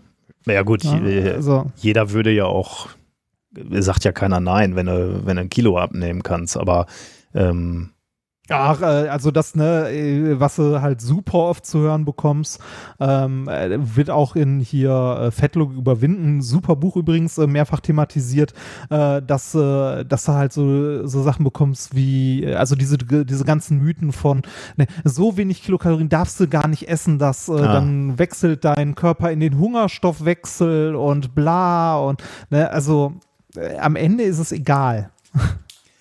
Ja, ja. Äh, wenn, solange es für ja. dich funktioniert. Ne? Also ich glaube, ja, dass, äh, genau. äh, also ich kann mir schon vorstellen, dass es auch Leute gibt, die sagen, sie wollen nicht so sehr tief in, nee, ins Defizit gehen, weil dann äh, halten sie das nicht länger als drei Wochen durch und fangen dann an, äh, wieder zu essen. Ähm, und andere halt und du, du ne? schaffst das ja erstaunlicherweise sehr gut. Ne? Also ähm, du reduzierst ja deutlich. Ne? Was hast du? 1000 Kilokalorien oder so? 1200. Und da ziehst du ja über Monate durch, ne? Also ja, jetzt, jetzt so etwas mehr als einen Monat. Fällt mir mal leichter, mal schwerer. Aber ich muss sagen, ich habe äh, dadurch wieder äh, gelernt jetzt, ähm, also mehrere Sachen. Erstmal Portionsgröße ist so ein Ding, für das man wieder ein Gefühl bekommt. Ähm, man bekommt für Energie Kaloriengehalt von verschiedenen Mhm. Lebensmitteln wieder ein gutes Gefühl. So, weiß ich nicht, also dass zum Beispiel eine, äh, eine Tafel Schokolade oder eine Tüte Chips ist schon vom Kaloriengehalt her böse. Ne? Also ist nicht so, nicht so ohne. Andererseits ist jetzt so eine Tafel Schokolade am Ende aber auch nur 500 Kilokalorien. Ne? Also kannst du überlegen, isst du eine Tafel Schokolade oder zwei Brötchen mit Käse? Dann bist du mit der Tafel Schokolade meist sogar besser bedient, zumindest was die äh, reinen Kalorien angeht. Hm. Ja, also das, ähm, äh, was ich, also was ich am meisten schätze jetzt in der Zeit, ist, dass ich äh, wieder ein Gefühl, also dass wir gekocht haben. Wir haben wieder sehr viel gekocht, seitdem wir jetzt auch wieder eine Küche haben und äh, weniger so Fertigzeug gegessen. Also ich esse trotzdem, äh, also ich snacke trotzdem abends irgendwie sowas wie Salzstangen oder auch Chips, wo ich mir eine Tüte mit meiner Frau teile. Äh, das ist durchaus drin. Ähm, aber äh, ich esse halt nicht irgendwie zum Frühstück zwei Brötchen mit Käse, mittags dann irgendwie ein warmes Gericht und abends noch mal was Warmes oder so, was halt sonst mal passieren kann, sondern es, äh, ich esse halt morgens irgendwie, wenn ich, wenn ich Hunger habe, esse ich irgendwie ein Porridge oder so und abends wird dann gekocht. Und dann gibt es irgendwie, weiß ich nicht, alles von, ähm, äh, weiß ich nicht, äh, Nudeln mit irgendwie ein bisschen Soße, äh, sehr viel Curry. Also wir haben viel Curry gekocht, weil das sehr gut geht. Ähm, wenn man eine entsprechend kalorienarme Kokosmilch hat und ähm, ja ein bisschen Abwechslung reingebracht und dann ist das irgendwie äh, ist das Kochen auch äh, ein also für so ein Tageshighlight. Also so ein Moment äh, gerade jetzt in der in der Corona-Zeit wo ich mich mit Sonka abends hinsetze wo wir zusammen was klein schnibbeln uns unterhalten und halt danach was zusammen essen und irgendwie einen Film oder eine Serie gucken. Ist schön. Ja. Ich habe bei uns Wenn im das Moment das passt. genau, das ist das Problem, dass wir im Moment Ja. die Zeit irgendwie nicht haben, aber ich äh, sehne mich auch danach. Aber gut, wir haben im Moment auch keine ordentliche Küche, also von daher ja, kommt wahrscheinlich auch wieder. ja. Tja. Gut, ja, wir behalten das im kommen wir mal Auge. zur Wissenschaft Genau, äh, haben wir denn Unterstützerinnen, die das hier überhaupt unterstützen? Ach Sonst so, fangen wir ja gar genau, nicht an. stimmt. Äh, Ja, haben wir, haben wir. Ich habe ein paar, ich habe ein paar nach dem Zufallsprinzip rausgesucht. Und zwar, ähm, damit die Lehre nicht einfach informiertem Wasser überlassen wird. ja, sehr schön von Cornelia. Äh, ein kleiner Beitrag zum Erhalt von Reinis Selbstständigkeit von Anna. Sehr Vielen gut. Dank von mir persönlich. Rückfinanzierung didaktisches Lehrmaterial und danke für die Hilfe zur Überwindung meiner Vorurteile zur Physik. Weiter so von Jan. Für mehr PPP. Äh, PPP steht hier für Paper Pro Podcast von Sebastian. Vielen Dank für die Unterhaltung und den Wissensgewinn. Unterstützung so lange überfällig, weil bisher nur schmarotzt ohne Gegenleistung von Sabine. Und äh, dann äh, der vorletzte, nur vorlesen, Namen nicht nennen und freuen. Von weiß ich nicht. Und ähm, jetzt könnt ihr nicht mehr sagen, dass ihr nicht von der Pharmalobby bezahlt werdet. Monatliches Geldköfferchen rüberschieb von Simon und Christina. das ist natürlich geil eigentlich. Ja, den fand ich auch sehr schön. Gut, wir werden von Ja. der Pharmalobby äh, finanziert. Endlich. Endlich. Endlich. Endlich kommen die Pharma-Millionen. Alle schön zur Impfung gehen. Und weiter Globulis schlucken. Ähm, ein Kommentar haben wir noch, ähm, würde ich auch, passt gerade zu diesem Gesundheitsthema, das du gerade Ja. anreißt, nämlich äh, wir hatten ja über die RKI-Datenspende äh, gesprochen, ne? also diese Ah, App, die ja. vom, vom Robert-Koch-Institut rausgegeben wurde und du hattest Ja. zu Recht die Frage gestellt, also bei einem datenhungrigen, bei einer datenhungrigen App hättest du ganz gerne immer als allererstes mal die Analyse des CCCs. Und ähm, die gibt's tatsächlich. Also da gibt's ein Video oder ein, ähm, ich glaube vor allem erstmal einen Artikel äh, dazu, äh, den wir auch verlinken. Äh, die kurze Zusammenfassung, also uns hat äh, David diese Zusammenfassung geschrieben. Kurze Zusammenfassung: Verletzung der Best Practices, Cloud-Anbindung statt Gerätedaten, mangelhafte Pseudo-Anonymisierung, unzureichender Datenschutz und organisatorische Defizite. Also zumindest als die App gestartet ist, sah es noch nicht so rosig aus. Ähm, er weiß selber nicht und ich weiß es auch nicht, äh, ob sich da irgendwas verbessert hat. Da nehmen wir natürlich nochmal Hinweise auf. Aber das sollte man der Vollständigkeit halber sollte man das sagen. Damit will ich jetzt nicht sagen, dass die App nicht zu benutzen ist. Ähm, manchmal erfordern ja besondere Situationen auch besondere Maßnahmen und dann teilt man trotzdem seine Daten. Das muss halt jeder für sich entscheiden. Ähm, aber ich wollte das nicht umkommentieren. Nachdem du letztens genau diese Frage halt gestellt hast, wie Ja, sieht es denn da eigentlich ja, aus mit der Datensicherheit, wollte ich das zumindest noch nachliefern. Genau. Ja, dann kommen wir zu den Themen äh, der heutigen Woche. Äh, was haben wir? Ich habe im Thema Nummer eins Sputnik für den Körper. Ich wollte mir mal, ähm, also ich wollte mir selber mal diese ganzen Impfstoffe anschauen, die auf dem Markt äh, sind und da habe ich ein bisschen was gelernt und das, das wollte ich mit dir teilen. Hm, ich bin gespannt, äh, weil da habe ich tatsächlich sehr persönlich sehr wenig zugelesen. Äh, Thema Nummer zwei, die Meinung der anderen. Hm. Äh, die Meinung der anderen. Thema Nummer drei, paradoxer Kühleffekt. Da geht es um den Klimawandel und äh, wir bereiten uns auf die Schwurbler vor. Äh, und dann äh, zu guter Letzt widmen wir uns dem Lesen. Ich erkenne ein Muster.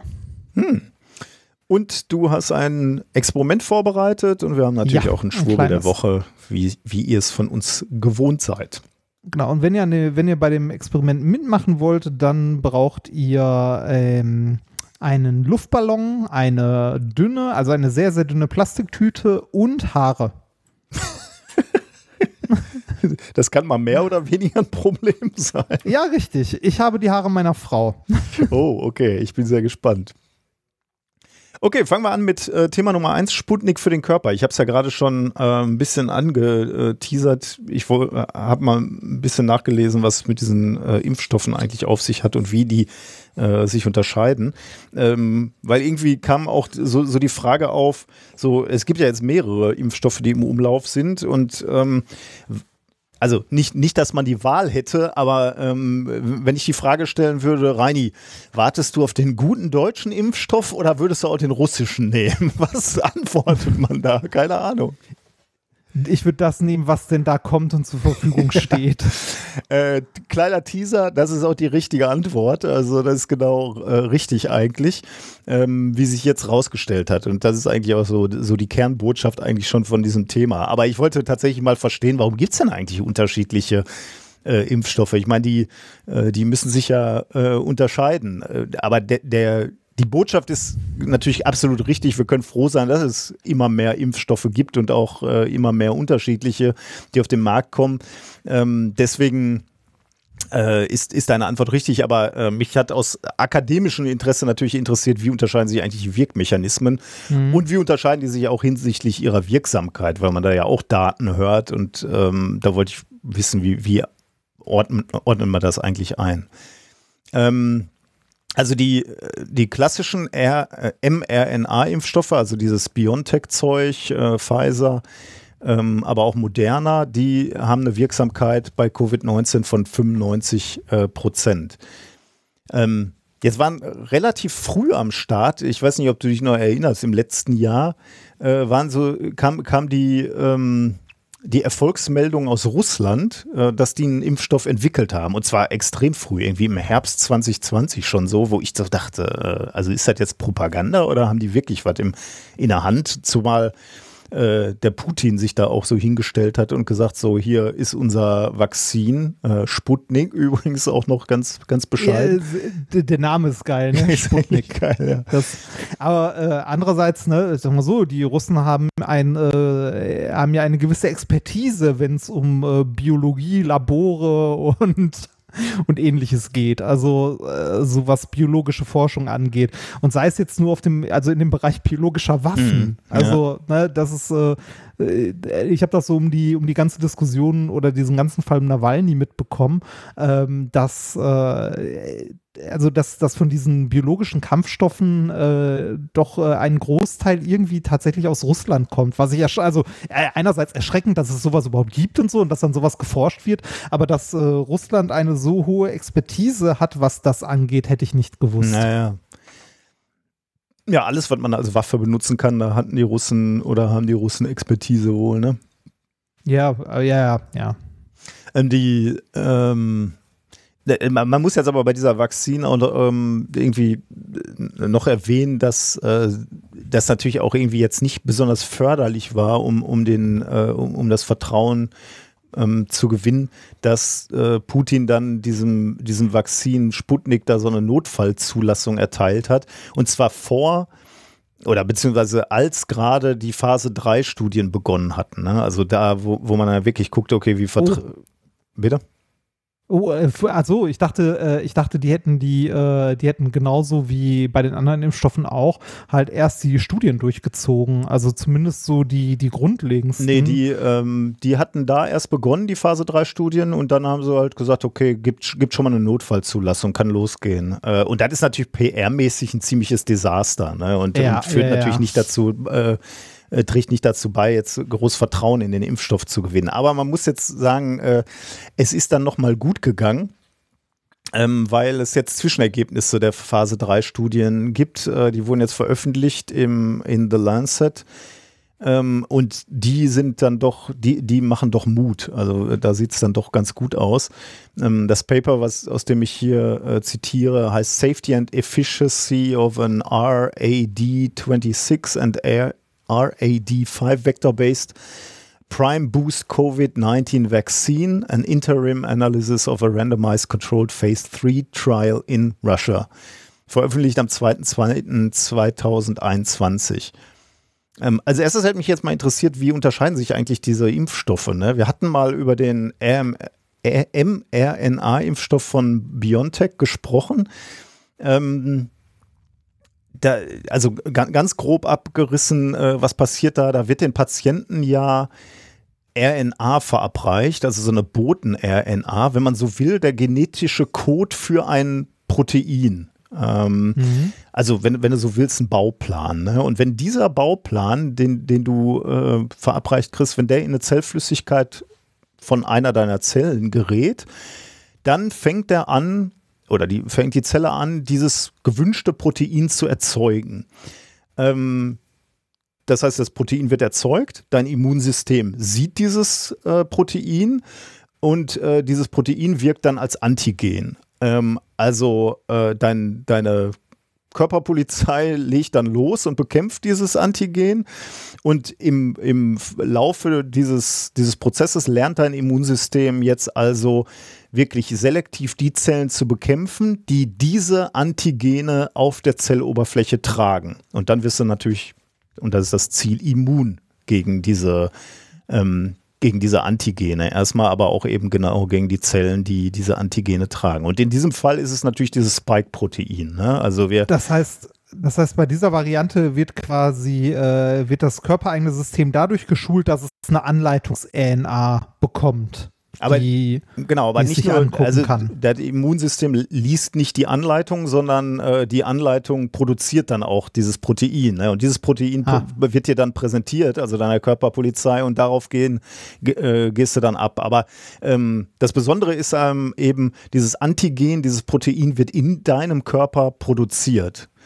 Mhm. Ähm, und was, was, ich jetzt ziemlich charmant finde und ich glaube auch, äh, was, was es so attraktiv macht, dieses, ganz, dieses ganze Prinzip ist, dass die RNA, also diese, diese Anleitung, von der wir gerade gesprochen haben, äh, die erzeugt selbst keine Immunreaktion und die wird nach kurzer Zeit in der Zelle abgebaut.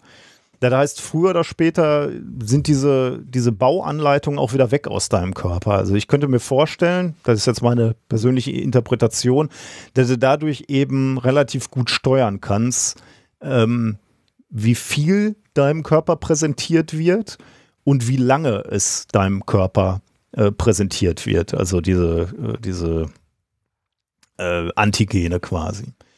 Mhm. Und die, die Tatsache, dass diese RNA dann wieder verschwindet aus deinem Körper und abgebaut wird, das ist natürlich auch ein bisschen beruhigend, ne? wenn da irgendwas spritzt und du weißt, es geht dann auch wieder raus irgendwann. Das ist aber jetzt, also das ist nicht die russische Variante. Nee, genau. Ne? Das, äh, gut, äh, dass du das sagst. Das war Biontech, also dieses, das gute deutsche Zeug. da sage ich nur scherzhalber. Äh, aber wo liegt jetzt der Unterschied zu dem russischen äh, Vakzin? Ähm, Sputnik äh, handel, also bei Sputnik handelt es sich um ähm, äh, einen trägervirenbasierten Vektorimpfstoff. Was heißt das? Was sind Trägerviren? Das sind ungefährliche Adenoviren. Ähm, was sind Adenoviren? Adenoviren sind unbehüllte DNA-Viren, die normalerweise, also ich glaube, da gibt es auch noch andere, aber ich sag mal so äh, für einen Physiker normalerweise vor allem Erkältung auslösen. Also so relativ ungefährliche Klamotten. Mhm. Ähm, und jetzt werden ungefährliche Adenoviren ähm, genetisch so verändert, dass sie das Spike-Protein des Coronavirus produzieren und auf ihrer Oberfläche tragen. Also du hast jetzt direkt schon etwas, was du spritzt, wo dieses Protein, äh, dieses Spike-Protein schon drauf sitzt. Ähm, das war ja bei dem äh, Biontech anders, da wurde es ja erst Aha, in deinem okay. Körper produziert. Aber jetzt spritzen wir direkt rein. Und das heißt, es sieht, es sieht aus wie die Coronaviren für die, für die Polizei, also für die Körperpolizei, mal so in, genau, äh, ja. es war einmal das Leben gesprochen, ähm, aber äh, es ist nicht gefährlich. Äh, genau, exakt so, ja, genau. Also äh, ähm, so, so ein äh, so ein Adenovirus sieht jetzt nicht aus wie, ist jetzt nicht so kreisrund, ne? Also du würdest jetzt, wenn du das optisch sehen würdest, würdest du sagen, das ist doch nicht das Coronavirus, aber äh, Nein, aber genau, von der Signatur her. Genau, also die, die Spike-Proteine sitzen halt oben drauf und das ist genauso, wie du gerade gesagt hast, die Körperpolizei glaubt, aha, hier ist äh, Coronavirus, weil da sitzen Spike-Proteine drauf äh, und äh, die, mhm. die äh, attackieren wir mal. Und jetzt passiert wieder das Gleiche, ne? Ähm, Immunsystem lernt, dass das der Gegner ist, äh, lernt zu, äh, lernt es zu bekämpfen ähm, und dann ist dein Körper sozusagen äh, gefeit gegen, gegen das Coronavirus. Ähm, Jetzt gibt es irgendwie unterschiedliche, also gibt es ganz viele äh, Hersteller, die auf diese Strategie setzen. Also AstraZeneca und Johnson Johnson, ähm, die basieren alle auf Adenoviren. Die unterscheiden sich nur teilweise in den Adenoviren. Also AstraZeneca äh, nimmt irgendeinen Erkältungsvirus, der bei Menschenaffen Erkältung auslöst, aber bei uns mhm. nicht. Und dann gibt es irgendwie ähm, äh, glaube ich, ich weiß jetzt gar nicht, ob ich mir das notiert habe, aber ich glaube, der russische nimmt Erkältungsviren, die ähm, modifiziert wurden, also humane Erkältungsviren, die modifiziert wurden, so dass sie uns nicht schädlich sind, ähm, aber eben ähm, trotzdem als, als äh, Botenstoff für diese Proteine fungieren können. Jetzt könnte man fragen, okay, gibt es dann irgendwie einen Vorteil? Also bei diesen Vektorimpfstoffen, gibt es da irgendwas, was besser ist als bei, bei diesen mRNA-Impfstoffen?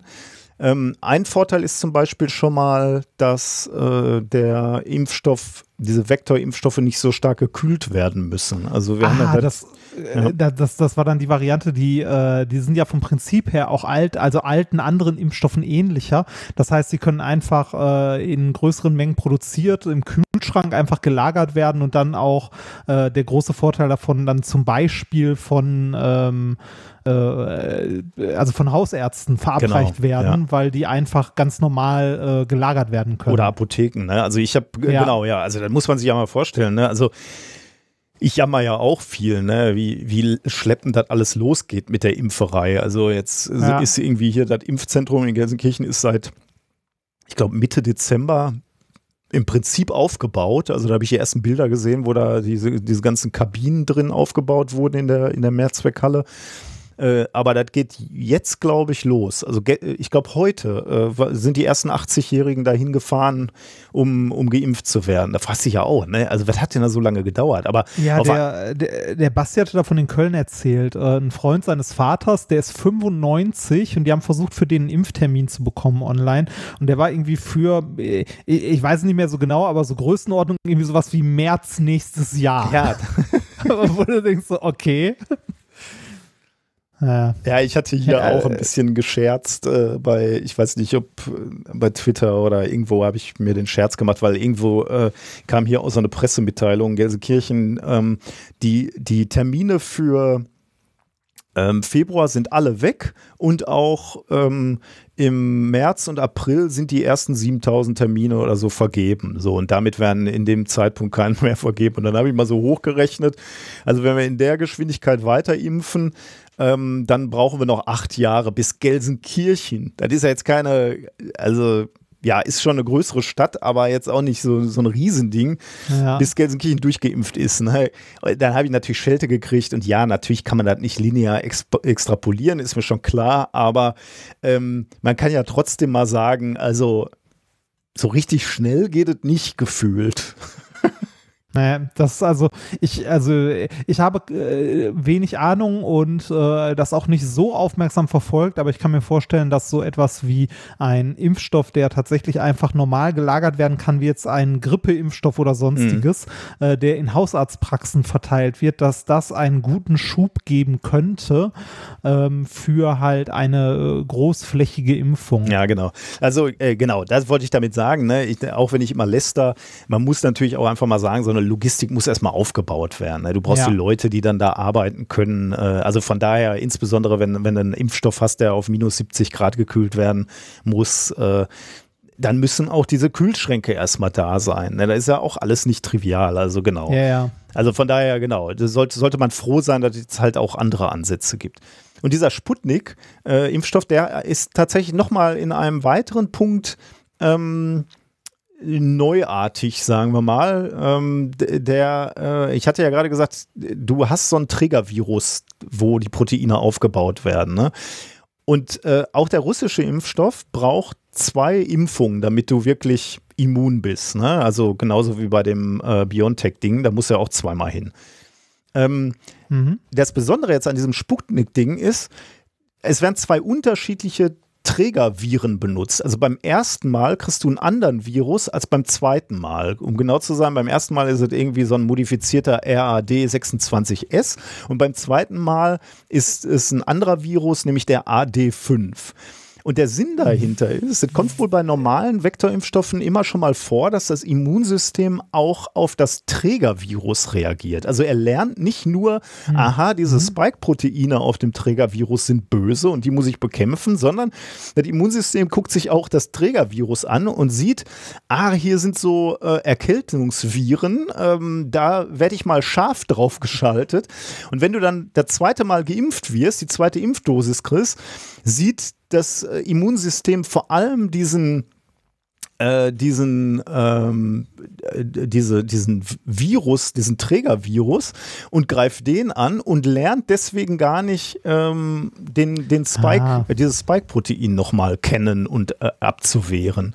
Ähm, und deswegen läuft dann sozusagen diese zweite Impfung ins Leere. Und deswegen ist das hier ähm, ja nicht wirklich ein völlig neuer Ansatz. Also diese äh, heterologe Erstdosis, also diese Variation bei diesen zwei Impfdurchgängen, äh, wird wohl schon relativ lange diskutiert, 20 Jahre. Aber das scheint jetzt das erste Mal zu sein, dass das groß klinisch bei einer Masseninfektion, bei einer grassierenden Infektion wirklich ausprobiert wird. Dass du dann sagst, okay, jetzt probieren wir das mal aus mit diesen zwei unterschiedlichen Trägerviren, ob das dann besser äh, klappt. Wie viel äh, Abstand ist denn da zwischen den, äh, zwischen ich, den Impfterminen? ich glaube so ähnlich wie, wie bei dem anderen. Also irgendwie sowas wie okay. zwei, vier Wochen, sowas die Größenordnung. Okay also das war jetzt so das akademische Verständnis, ne? Also wie, äh, wie funktionieren die eigentlich? Also so für einen Physiker erklärt. Und ähm, äh, jetzt natürlich noch die Frage, ist das Zeug denn wirklich auch gut oder ist das eine Impfung der zweiten Klasse? Und dazu gibt es jetzt eben die, in diesem Paper auch die ersten Ergebnisse. Die gucken wir uns noch schnell an. Ähm, die basieren nämlich auf Resultaten, die sie mit knapp 15.000 Probanden gewonnen haben. Also 15.000 Probanden, die zwei Impfdosen erhalten haben und 5000 Teilnehmer in der Placebo-Gruppe. Ähm, und nach der Gabe der zweiten Dosis traten in der Impfgruppe 16 Fälle von Covid-19 auf. In der viel, viel kleineren Placebo-Gruppe waren es im gleichen Zeitraum 62 Fälle. Okay, das, das heißt, äh du hast eine Schutzwirkung von diesem Vakzin von 91,6 Prozent. Das, könnte man natürlich immer noch sagen, ne? Äh, 91,6 Prozent und das andere, das gute Zeug äh, von, von Biontech hat 95 Prozent. Da will ich doch lieber das Bessere. Ähm, da muss man ganz klar sagen, diese 91,6 Prozent beziehen sich auf mittelschwere und schwere Verläufe der Corona-Infektion. Wenn du dir anguckst, wie viele von den Leuten hat denn wirklich eine schwere Infektion erlitten, dann stellst du fest, zumindest aus dieser Testgruppe, kein einziger. Das heißt, wenn es darum geht, vor mittelschwer oder schweren Verläufen zu schützen, dann ist die Schutzwirkung bei 100 Prozent.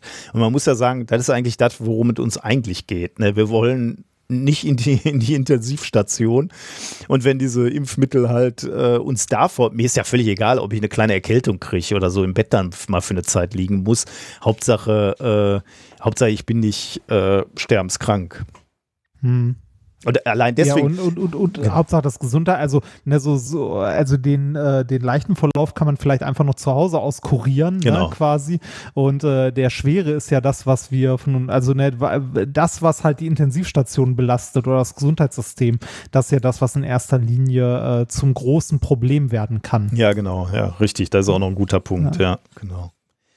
Genau, also und von, von daher sollten wir einfach froh sein um, jede, je, um jeden Impfstoff, der irgendwie ins Rennen gebracht wird. Und, und insbesondere, wenn es solche, äh, solche Impfstoffe gibt, die auch noch gut, gut funktionieren. Das ist ja sowieso, ein, also da muss man wirklich sagen, das ist eine Erfolgsstory.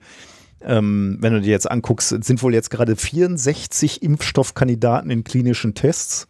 Und davon sind 13 ja, schon in der Phase 3 Studie. Und das ist insbesondere deswegen natürlich wichtig und gut, äh, weil man jetzt so sieht, dass wir diese, diese Flaschenhälse haben bei der Impfstoffproduktion. Ne? Auch das ist natürlich klar. Ne? Also keine Firma hat ja Produktionskapazitäten die so groß sind, dass du mal eben die gesamte Welt versorgen kannst. Also, ja, ein, also, also wenn, wenn, man hört, 64 Kandidaten sind gerade äh, quasi auf der Schwelle, könnte man hier ein Stückchen sagen, so, äh, der Kapitalismus funktioniert. der Markt regelt, genau. Ja, genau, der Markt regelt. Weil, äh, also, äh, eins ist ja klar, ne, wenn du eine Firma am Start hast, die einen äh, Impfstoff hat, der, äh, der quasi zugelassen ist und bestellt wird und so weiter, ne, wie du schon sagst, da kommst du mit der Produktion nicht hinterher. Ne? Also da äh, da ist, wie viel Geld du verdienst, hängt dann davon ab, wie, äh, wie gut deine Maschinen laufen. Genau, ja. Ne, die du, äh, wie viel du produzieren kannst. Und auch das kannst du ja nicht beliebig schnell äh, skalieren. Ne? Ich, nee, genau. also genau. selbst wenn du jetzt siehst, okay, wir werden jetzt in den nächsten 12 bis 24 Monaten werden wir das Zeug verkaufen, egal was wir produzieren, wir, die, die reißen uns das hier vom, äh, vom Werksgelände.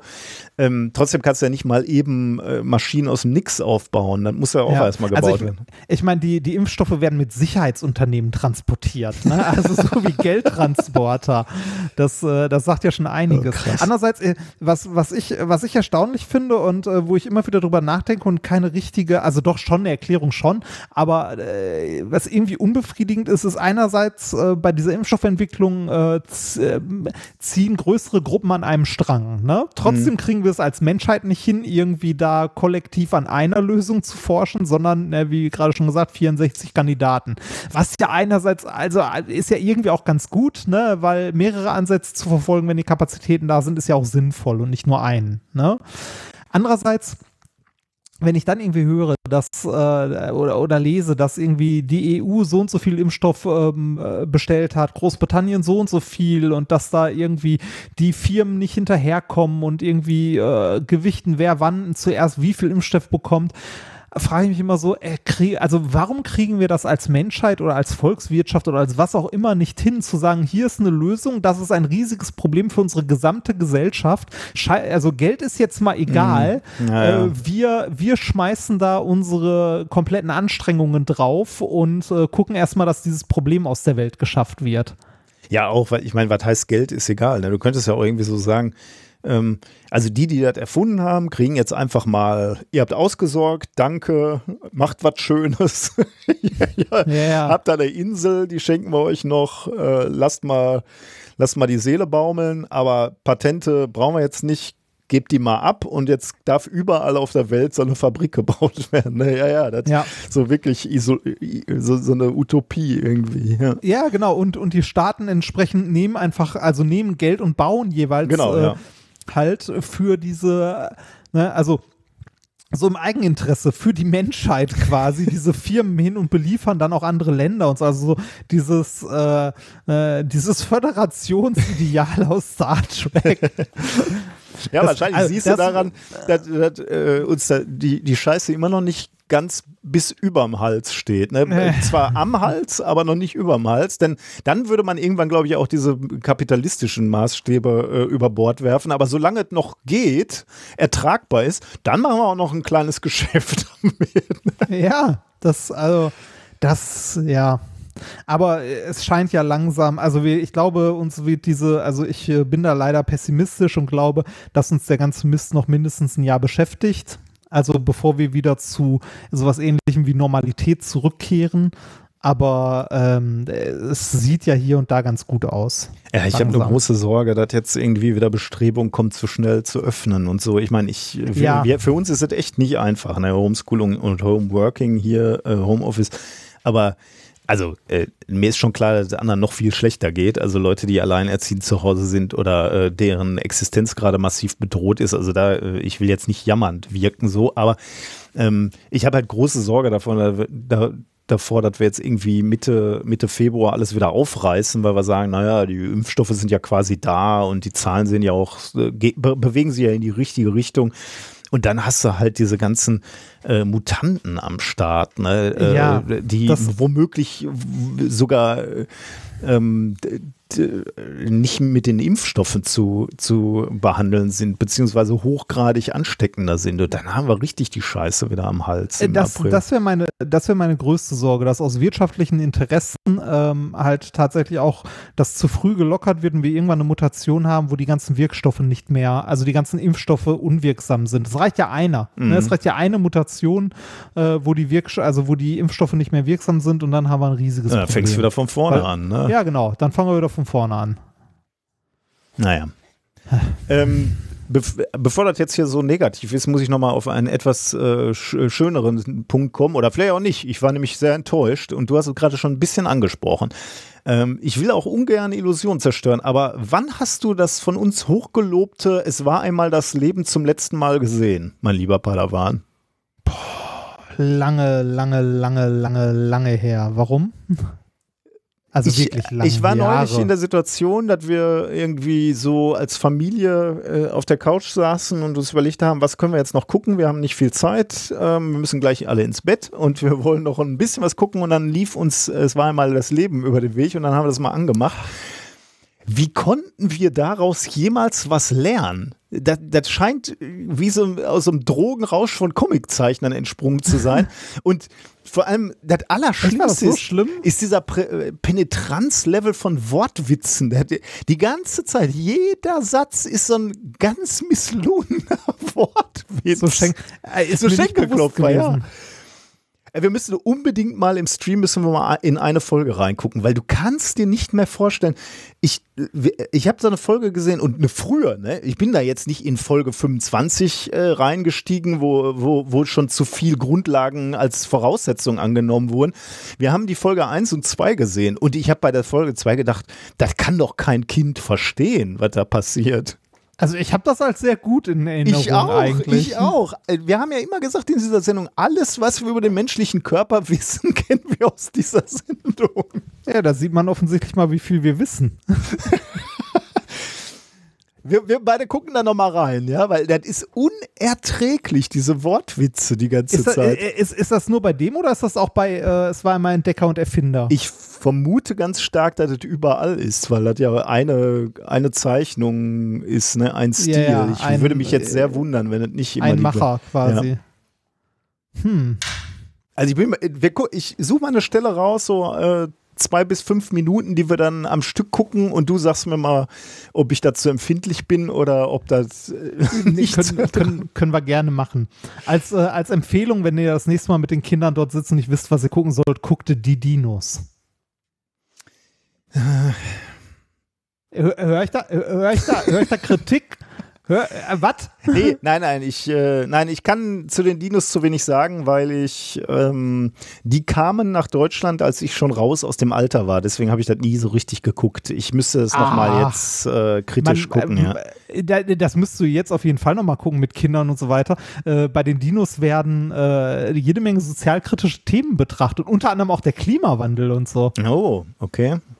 Also Klimawandel, äh, Drogen, äh, generell Pubertät und so. Und äh, also die Dinos sind wirklich gut und die sind auch gut gealtert. Also kann man sich immer noch sehr, also sehr gut angucken. Okay. Und diese kommen demnächst auf äh, Disney Plus, glaube ich. Ah, okay. Ja, dann gucken wir da mal rein. Mhm. Solltet ihr. so. Das war's zu den genau, Impfstoffen. Ja. ja. Was dann, hast du uns denn äh, mitgebracht mit?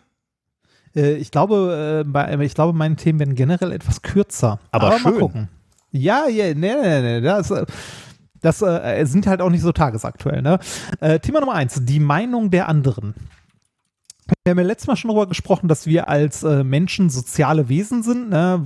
dass äh, quasi die soziale Zusammenarbeit ähm, eine der Stärken unserer Spezies sind, beziehungsweise auch den, unseren evolutionären Erfolg ausmachen, die, äh, ne, die soziale Interaktion, also die Gruppenarbeit. Ne? Ja. Ähm, eine Frage, die man sich stellen könnte, nachdem wir in der letzten Folge über Schuld und Freundschaft und so weiter gesprochen haben, wann genau wir anfangen, die Grundzüge dieser Interaktion, also dieser sozialen Interaktion zu lernen oder auszuprägen. Weil ähm, die, äh, die hat ja sehr, sehr viele Facetten, ne? also die, diese, dieses soziale Zusammenleben. Jetzt neben so engen Beziehungen wie Familie, Freundschaft und so weiter, die wir beim letzten Mal hatten, gibt es ja auch äh, deutliche löse, also losere soziale Interaktionen, äh, wie zum Beispiel, äh, wie verhalten wir uns uns generell einfach in Gruppen oder ne, wie verhalten wir uns, wenn, wenn andere Menschen uns beobachten mhm. oder wenn wir das Gefühl haben, beurteilt zu werden oder so, ne? Ähm, äh, wir verhalten uns ja anders, wenn wir alleine sind. Äh, wir verhalten uns anders, wenn wir mit Menschen umgeben sind, die wir gut kennen, oder wenn fremde Menschen uns umgeben. Auf wir verhalten Fall, uns anders. Ja äh, wir verhalten uns anders, wenn wir Respektspersonen mhm. gegenüberstehen und so weiter und so weiter. Ne? Es ist ähm, auch immer spannend bei anderen Leuten zu beobachten, ne? also P Personen, die ja. du gut kennst. Ähm, ja, ja. Wenn du wenn du dann merkst so, äh, also ich meine Frau, die weiß weiß ja, dass sie sich beispielsweise ihren Eltern anders gegenüber verhält als ihren Kolleginnen oder Freundinnen oder so. Das ist ganz spannend zu sehen eigentlich.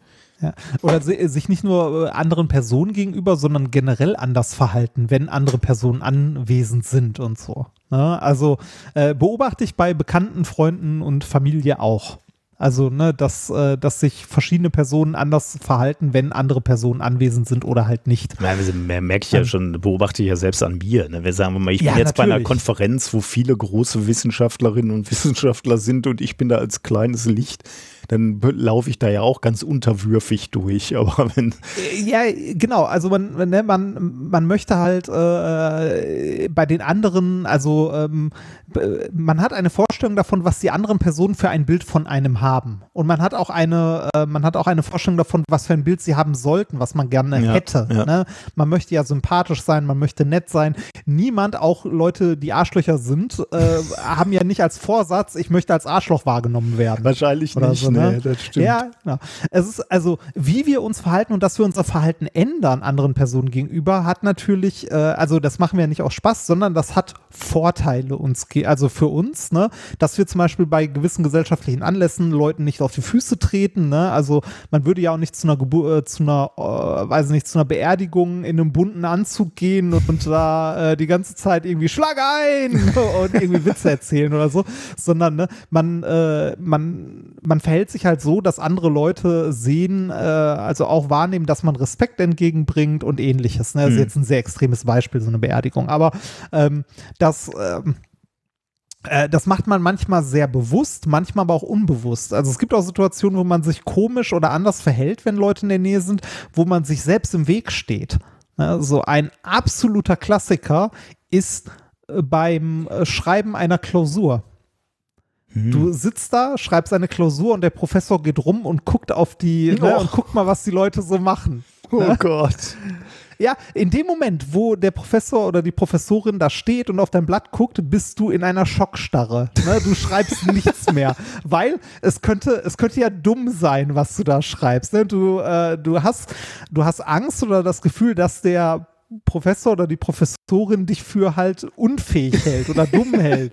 Aber das ist eigentlich, aber man Geht das eigentlich allen so oder gibt es auch diese, diese Streber, die mal alles wussten und konnten, äh, gehen die damit auch völlig souverän um, wenn der Professor rumgeht oder die Professorin und, und, und denken so, geil, jetzt kann ich mal zeigen, was ich alles weiß?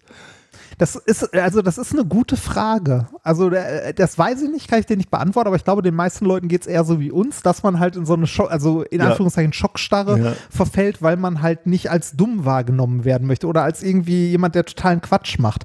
Aber eigentlich ist dieses Verhalten äh, in, in, an der Stelle nicht förderlich, weil äh, eigentlich ist ja die Intention des Professors oder der Professorin, die rumgehen und gucken, äh, eigentlich eher so, ne, wenn irgendwas total schief läuft, eher, eher noch mal einen Tipp zu geben ja, oder klar. so. Ne?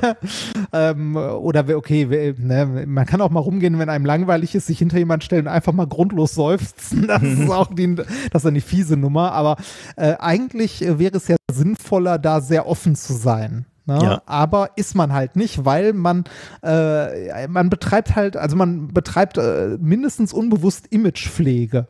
Ne? Also man möchte, man möchte nicht als, als blöd wahrgenommen werden. Oder man möchte, dass der andere oder die andere, die einen beobachtet, einen halt als, äh, als fähig, nett oder sonstiges wahrnimmt. Ja. Ne? Also wir passen also unser Verhalten ähm, an den sozialen Kontext oder an die Situation an. Ne? Auch wenn wir, wenn es Leute gibt, die sagen, ist mir egal, was die anderen denken, das stimmt in den wenigsten Fällen. Ne? Also in den wenigsten Fällen ist den Leuten tatsächlich egal, was andere denken, sondern äh, aufgrund dieses, äh, dieses sozialen Wesenszugs, den wir einfach haben, hat jeder von uns das Bedürfnis, von anderen Menschen wahrgenommen zu werden und ähm, äh, ja, dass die anderen eine gute Meinung von jemandem, also von Ja, einem selbst ja. haben. Ne?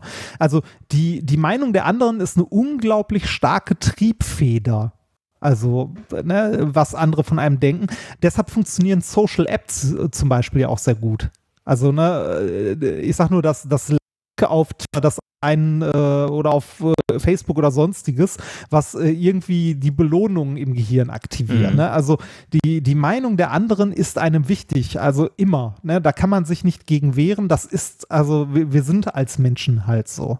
Ne? Wir suchen immer Bestätigung der anderen. Ähm, ich meine, äh, man gucke sich mal die ganze Beauty-Industrie an. ne? Das ist also, die, die, da, die da ja drauf aufbaut, wie wir wahrgenommen werden wollen. Und Ablehnung einer Gruppe, also aus, von einer Gruppe nicht angenommen zu werden, ist mit so das äh, Härteste, was uns Ja. passieren kann. Also ne? komplette Also, Ausgrenzung wäre Ja, ja, äh, genau, es ist halt hart, ne? Also deshalb ist Mobbing halt auch so hart, Ja, weil man halt ja. nicht dazugehört. Und äh, ich glaube, das ist auch ein Grund dafür, warum äh, für viele Menschen ist ja eine der größten Ängste, vor vielen anderen Menschen zu sprechen. Ne, so Mhm. eine, eine Rede zu halten. Da haben sehr, sehr viele Leute Angst vor, große Angst, ähm, was man wegtrainieren kann, aber ähm, es ist eine der oder der am häufigsten verbreitetsten Ängste, vor vielen Menschen zu sprechen.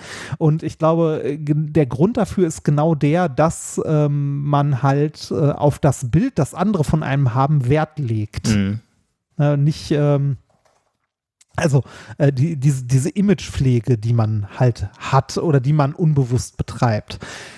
Die Frage, die sich jetzt eine Studie mal angeguckt hat, ist dieses äh, Bewusstsein der Meinung anderer über einen, ne? dass das eine Rolle spielt. Wann fangen wir damit an? Wann fangen wir an, Oh. strategisch zu handeln, um die Meinung anderer über uns zu beeinflussen? Also wann beginnen wir dieses Image-Management ähm, bewusst oder unbewusst zu pflegen und auszubauen? Und jeder Oh, macht krass. das. Also Mhm. Boah, das Ähm, ist krass. Ja, ich, äh, dadurch, dass ich Kinder habe, denke ich dann immer schon äh, an die Ja. Entwicklung der beiden Kinder und überlege dann immer, ob ich ob ich das irgendwo so festmachen würde, ne? also grob eingrenzen würde. Das ist Ja. echt schwierig. Also, boah, das ist echt schwierig. Äh, Man, man würde jetzt sagen, also ich hätte jetzt unbewusst, bevor ich das gelesen habe, gesagt, so, boah, da muss man schon älter für sein, weil das ja schon eine äh, kognitiv recht Mhm. hohe Leistung ist, ne? sich in jemand anders reinzuversetzen und dann auch noch äh, äh, quasi zu bemerken, dass die Meinung, äh, die der andere über mich hat, für mich selbst eine Bedeutung hat. Mhm. Und dass ich die und dass ich die manipulieren kann, Mhm, die mhm. Meinung des anderen. Ja. Durch Sachen, die ich eigentlich nicht will, aber trotzdem tue oder so. Oder anders handle, als ich es tun würde, wenn derjenige oder diejenige nicht da wäre. Und äh, wieder oder also du hast ja auch mitunter einen Interessenkonflikt, ne? Du möchtest möglicherweise deinen Wunsch durchsetzen, also Ja. äh, ich will die Bonbons essen, aber möglicherweise ist es halt jetzt nicht strategisch die beste äh, Situation, um, um deinen Willen durchzusetzen, weil es vielleicht besser ist, das zu tun, was so, sozial von dir erwartet wird in der Situation. Genau, weil der andere hält mich dann für gierig, wenn Ja, ich alle Bonbons genau, selber ja, esse. ja. Und ähm, ja, wenn er nicht da wäre, würde ich es tun, aber da er da ist, tue ich es nicht. Ja, äh, So genau. in etwa, ne? Boah, ja, schwierig. Also bin gespannt. Oder, oder, ähm, oder etwas tun, um anderen zu gefallen, quasi. Das ist ja so ein bisschen, ne? Geht so in die Richtung. Ähm, ich lese den, äh, also die Antwort ist äh, so, äh, das zeigt sich schon im Alter von zwei Jahren. Das Paper trägt den Titel äh, Sensitivity äh, to the Evaluation of Others emerges by 24 month. Also bei 24 Monaten äh, scheint es das schon zu geben. Hm. Krass, okay, das hätte ich nicht gedacht. Ähm, hätte ich auch nicht. Äh, das Experiment dazu finde ich auch äh, sehr interessant und sehr schön. Das ist ja, Äh, die, das ist ja das, was uns am meisten Spaß macht, ne? sich Ja, zu überlegen, wie kann man sowas in dem Alter testen. Ja, äh, das Paper ist schon ein bisschen älter, von 2018. Ähm, ich konnte das Originalpaper tatsächlich auch nicht lesen, weil ich an der Bezahlschranke nicht vorbeigekommen bin. Leider. Ähm, ist aus den äh, USA. Und wie gesagt, der Titel hat es ja schon vorweggenommen. Es ist so um die zwei, um die zwei Jahre. Äh, also in dem Alter von um die zwei Jahre betreibt man schon ein Image-Management oder hat das schon ausgebildet. Die Forscher haben das in der Studie äh, experimentell untersucht und zwar mit drei Experimenten. Ich äh, gehe die mal nacheinander durch und die werden immer ein bisschen komplexer, beziehungsweise äh, man äh, erfährt immer ein bisschen mehr. Version A. Ähm, Experiment mit 144 Kindern. Im Schnitt waren die 20 Monate alt, also im Durchschnitt. Das heißt ein paar älter, ein paar jünger. Ähm, Setting Nummer eins. Der Versuchsleiter zeigt dem Kind einen Roboter, den man mit einer Fernbedienung fernsteuern kann. Okay. Ja? So, also ne, geht hin, hier Kind, da ist der Roboter, hier ist eine Fernsteuerung, wenn du auf den Knopf drückst, bewegt sich der Roboter. Ne? Dann gibt es danach, nachdem der Versuchsleiter dem Kind das gezeigt hat, zwei verschiedene Zustände. Zustand Nummer eins, der Versuchsleiter beobachtet das Kind sehr demonstrativ und guckt, was das Kind macht. Ne? Also, ob es mit dem Roboter spielt oder nicht. Ähm, oder mit der Fernbedienung. Und äh, Zustand Nummer zwei, auch sehr demonstrativ. Der Versuchsleiter beachtet das Kind nicht, sondern wendet sich ab und tut so, als würde er Zeitung lesen. Ne? Also Ja, äh, zweimal, also klar, genau, einmal- einmal einmal beobachtet, Kind- einmal nicht genau, beobachtet. ja. ja. Ja. Ergebnis ist, die beobachtenden Kinder haben mehr Hemmungen, äh, mit der Fernbedienung zu spielen. Also damit etwas zu tun. Also der Klausureffekt eigentlich, ne? Genau, also während sie beobachtet werden, ähm, äh, zeigen sich Hemmungen, weil äh, man halt sieht, man wird beobachtet und eventuell damit auch bewertet. Aber Mhm. das sagt ja noch nicht viel aus. Ne? Interessanter wird es bei Variante B. Ist das gleiche Setting, ne? also wieder ein Spielzeug, F- allerdings diesmal zwei Fernbedienungen, die da rumliegen. Ne? Äh, der Versuchsleiter nimmt die erste Fernbedienung, drückt auf den Knopf und sagt, oh, guck mal, toll, das bewegt sich, das ist ja super. Ne? Und die zweite Fernbedienung nimmt er, reagiert dabei aber anders. Also nicht mehr lächelnd und positiv und das ist toll, sondern so, als ob das ein Fehler wäre. So, oh nein, oh, mm, ne? Und guckt dabei halt auch nicht so Mhm. nett. Also jetzt nicht grimmig, aber so enttäuscht und so, ah, problematisch, nee, ist doof. ne? Also Setting 2, Fernbedienung 1, toll, Fernbedienung 2, doof. Und jetzt im Anschluss wieder die beiden Zustände. Nummer eins, das Kind wird demonstrativ beobachtet vom Versuchsleiter. Nummer zwei, Setting Nummer zwei, der Versuchsleiter dreht sich um und liest Zeitung. Ja? Was man jetzt beobachten kann, ist, dass wenn die Kinder beobachtet werden, dann äh, spielen sie vermehrt mit der Fernbedienung, die als gut bezeichnet wird. Also die der Okay, Versuchsleiter am Anfang mit also positiv eingeführt hat, positiv besetzt hat. Und mit der zweiten, die als negativ eingeführt wurde, spielen sie deutlich weniger oder fassen die halt weniger an. Das gilt aber nur, solange sie beobachtet werden. Wenn sie nicht beobachtet werden, interessieren sie sich genauso für die Fernbedienung, die vorher als schlecht eingeführt Uh, wurde. Okay. Das heißt äh, tatsächlich, ähm, die Kinder messen dem einen äh, Wert zu, ob sie, also wie sie bewertet werden von der beobachteten Pot, äh, Person. Solange sie beobachtet werden, ähm, äh, nehmen sie halt die als nicht so gut eingeführte Fernbedienung deutlich weniger in die Hand, mhm. weil sie wissen, dass der Beobachter das als nicht gut empfindet und sie dementsprechend als nicht gut beurteilt. Dazu Kontrollexperiment, wenn zwei Fernbedienungen gleich eingeführt werden, also beide neutral ne, oder beide positiv, dann ist dieser Effekt nicht mehr zu beobachten. Hm. Ah ja, ja. Also ähm, es ist wirklich bei Variante B Krass. so, dass die Kinder ähm, in diesem jungen Alter schon ne, äh, der Bewertung des Versuchsleiters einen Wert beimessen mhm. und sich entsprechend verhalten, um halt äh, in den Augen des Versuchsleiters äh, positiv besetzt zu bleiben und nicht negativ. Ja, super spannend. Ne? Und äh, als letztes dann noch, um es rund zu machen, ein letztes Setting. Äh, und zwar gibt es diesmal eine Fernbedienung, aber zwei Forscher, also zwei Versuchsleiter quasi, Nummer eins nimmt die Fernbedienung lächelnd und sagt auch wieder, ach toll, der Roboter bewegt sich und so. Ne?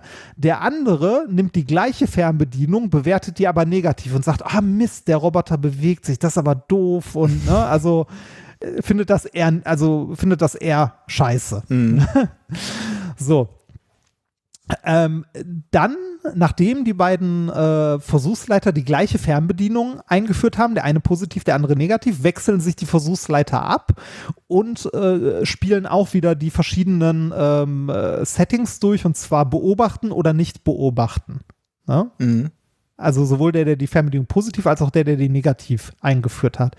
Das Ergebnis, die Kinder nutzen die Fernbedienung mehr, wenn der Positive sie beobachtet. Also der, der es positiv besetzt hat, wenn der sie beobachtet, dann benutzen sie quasi die Fernbedienung und spielen damit. Okay. Also, ne, um halt äh, dem, weil sie wissen, dieser Versuchsleiter empfindet das als positiv. Wenn der andere sie beobachtet, dann nehmen sie die Fernbedienung deutlich weniger in die Hand, weil sie wissen, äh, das gefällt ne, ihm also, nicht. Ja. das gefällt ihm nicht. Genau. Die kleinen Kinder sind, also die, ne, diese äh, noch nicht ganz zwei Jahre alten Kinder sind also in der Lage zu beurteilen, was der andere, also das soziale Gegenüber von ihnen denkt und passen ihr Verhalten äh, entsprechend demjenigen an, also entsprechend der Meinung dessen an, der sie beobachtet.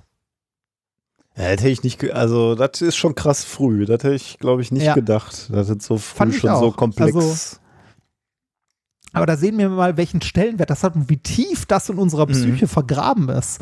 Ne? Also äh, wie, wie sehr wir doch auf den, äh, also auf die Meinung der anderen angewiesen sind oder wie viel Wert wir dem Ganzen beimessen. Und äh, jetzt äh, nochmal zurück zu unseren alltäglichen Problemen und den, äh, den Problemen, die Social Media ich mein, mit uns mit sich bringen. Ja. Ne? Die schlagen natürlich genau in diese Kerbe rein. Ne? Mhm. Bei den kind, kleinen Kindern ist das äh, interessant, weil ich meine, wenn die Kinder das schon machen, ne, dann müssen sie ja schon gelernt haben in dem jungen Alter, dass es Vorteile für sie gibt, ne? Oder, oder Nachteile, wenn sie sich nicht an dieses soziale Spiel halten. Ja. Das ist ja echt schon krass. Also was ich mich frage, ist, was macht, ähm, also jetzt, wo du gerade sagst, dass zum Beispiel im, ähm, in der Schulklasse deines Sohnes da äh, TikTok quasi eine wichtige Plattform ist, was macht, äh, was macht Social Media ähm, mit den Kindern? Mhm. Also in dem, in dem jungen Alter.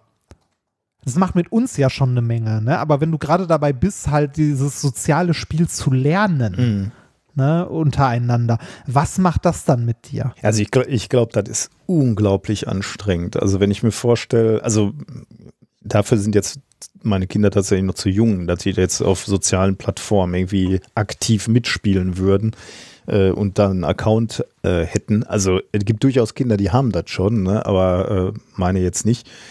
Aber ähm, dieses, nur dieses ganz basale, dieser ganz basale Mechanismus, ne? Ich lade ein Bild hoch und der wird, dieses Bild wird bewertet von Klassenkameraden ja. und anderen Leuten.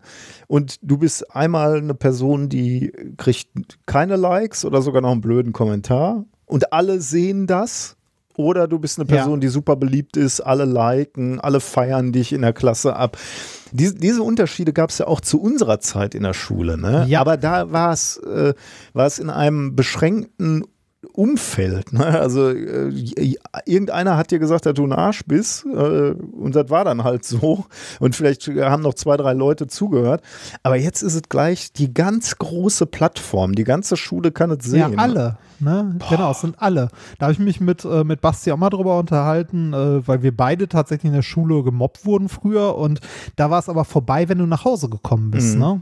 Also wenn die Schule vorbei war, war das halt vorbei. Und das ist jetzt, wenn du, also wenn du jetzt äh, tatsächlich das Problem hast, dass du, äh, ne, also wie man so schon sagt, Kinder können grausam sein, mhm. ne, dass du halt gemobbt wirst, das hört im Zweifelsfall halt nicht auf. Ne? Und die Frage ist halt, wie, wie vermeidest du überhaupt dann in so eine Spirale zu kommen? Und das heißt dann, du musst das Spiel mitspielen. Ne? Und mitspielen heißt dann auch, irgendwie auf den sozialen Medien einen Anschein machen von etwas, was du möglicherweise nicht bist, nicht sein willst. Äh, ja. Du musst gute Bilder haben, du musst, keine Ahnung, relevante Beiträge haben, was auch immer das wieder heißt. Ja, aber ist die Frage, muss, also, ja. äh, das ist die Frage, muss man das, ne? also Ahnung, muss ja. das sein oder, äh, das ist wahrscheinlich schwer für uns, äh, uns da im Nachhinein jetzt rein zu, äh, oder reinzufühlen, weil, also, mir, mir, fällt es jetzt schon schwer, mich an, äh, also an ihn damals wieder zurückzuversetzen, ähm, äh, wenn man dran denkt, zu der Zeit, als wir, als wir in der Schule waren und gerade so Abi gemacht haben, ähm, da, da gab, also doch, es gab das Internet, aber nicht so wie heute. Mhm. Ne? Also ich habe noch Encarta benutzt, um etwas nachzuschlagen. und, und damit war ich schon weit vorne, weil es äh, digital war, ne? Ja. ja. Also, und von sozialen Medien war da nicht, nicht der Hauch einer, also mhm. nix. Ja, bin mal gespannt, was aus dieser Generation wird, die ständig ja ähm, die, die eine ganz andere Öffentlichkeit hat von Anfang an als wir. Ich habe ja auch hier an dieser Stelle schon mal gesagt, ich bin ja auch brutal froh, dass ich diese Öffentlichkeit nicht hatte. Wenn ich mit der Band ne, die Öffentlichkeit gehabt hätte, dann wären jetzt Dinge von mir im Internet, die ich besser nicht, ja, ja, nicht, das, nicht drin also, haben wollte. Mich, äh, mich, fragte auch letztens äh, eine, ähm, eine Hörerin, ähm, ob wir nicht mal äh, aus verschiedenen Podcast-Sachen gerne transkribiert hätten, damit die durchsuchbar sind und man die alten Sachen wiederfindet und so. Und da habe ich auch gesagt, so ehrlich gesagt bin ich ganz froh, dass, ne, dass das Audio-Content nicht so leicht durchsuchbar ist, äh, weil in, äh, in acht Jahren Podcast äh, möchte ich nicht jede, also jeden Satz, den ich jemals gesagt habe, irgendwie auf die Goldwaage mhm. Gelegt sehen. Das, also, ne, so die äh, quasi das Vergessen des Audio-Contents, der ist zwar noch da, aber halt nicht in dem Sinne nach so vielen Kleinigkeiten durchsuchbar. Da bin ich ehrlich gesagt eher froh drum. Mm, ja. ja. Ja. Nun ja. Gut. So viel zum Thema. Sollen wir mal ein kleines Experiment machen? Du hast doch was Schönes ja, vorbereitet, ne? Genau, ich habe etwas vorbereitet. Ich hatte erst überlegt, äh, ähm, quasi dir die Aufgabe zu geben, einen Tennisball zu kämmen, also ne, dieses. Harry Ball Theory. Aber äh, ich dachte, das kann man lieber mal so am Rande erwähnen. Ähm, äh, ich habe ein schöneres Experiment, das man auch wieder zu Hause mit Kindern machen kann. Und zwar ähm, geht es um äh, statische Aufladung. Man Oder braucht dafür ein statistische ja? Aufladung, wie der wie Ditsche immer gesagt hat. Ja, statisch, ja.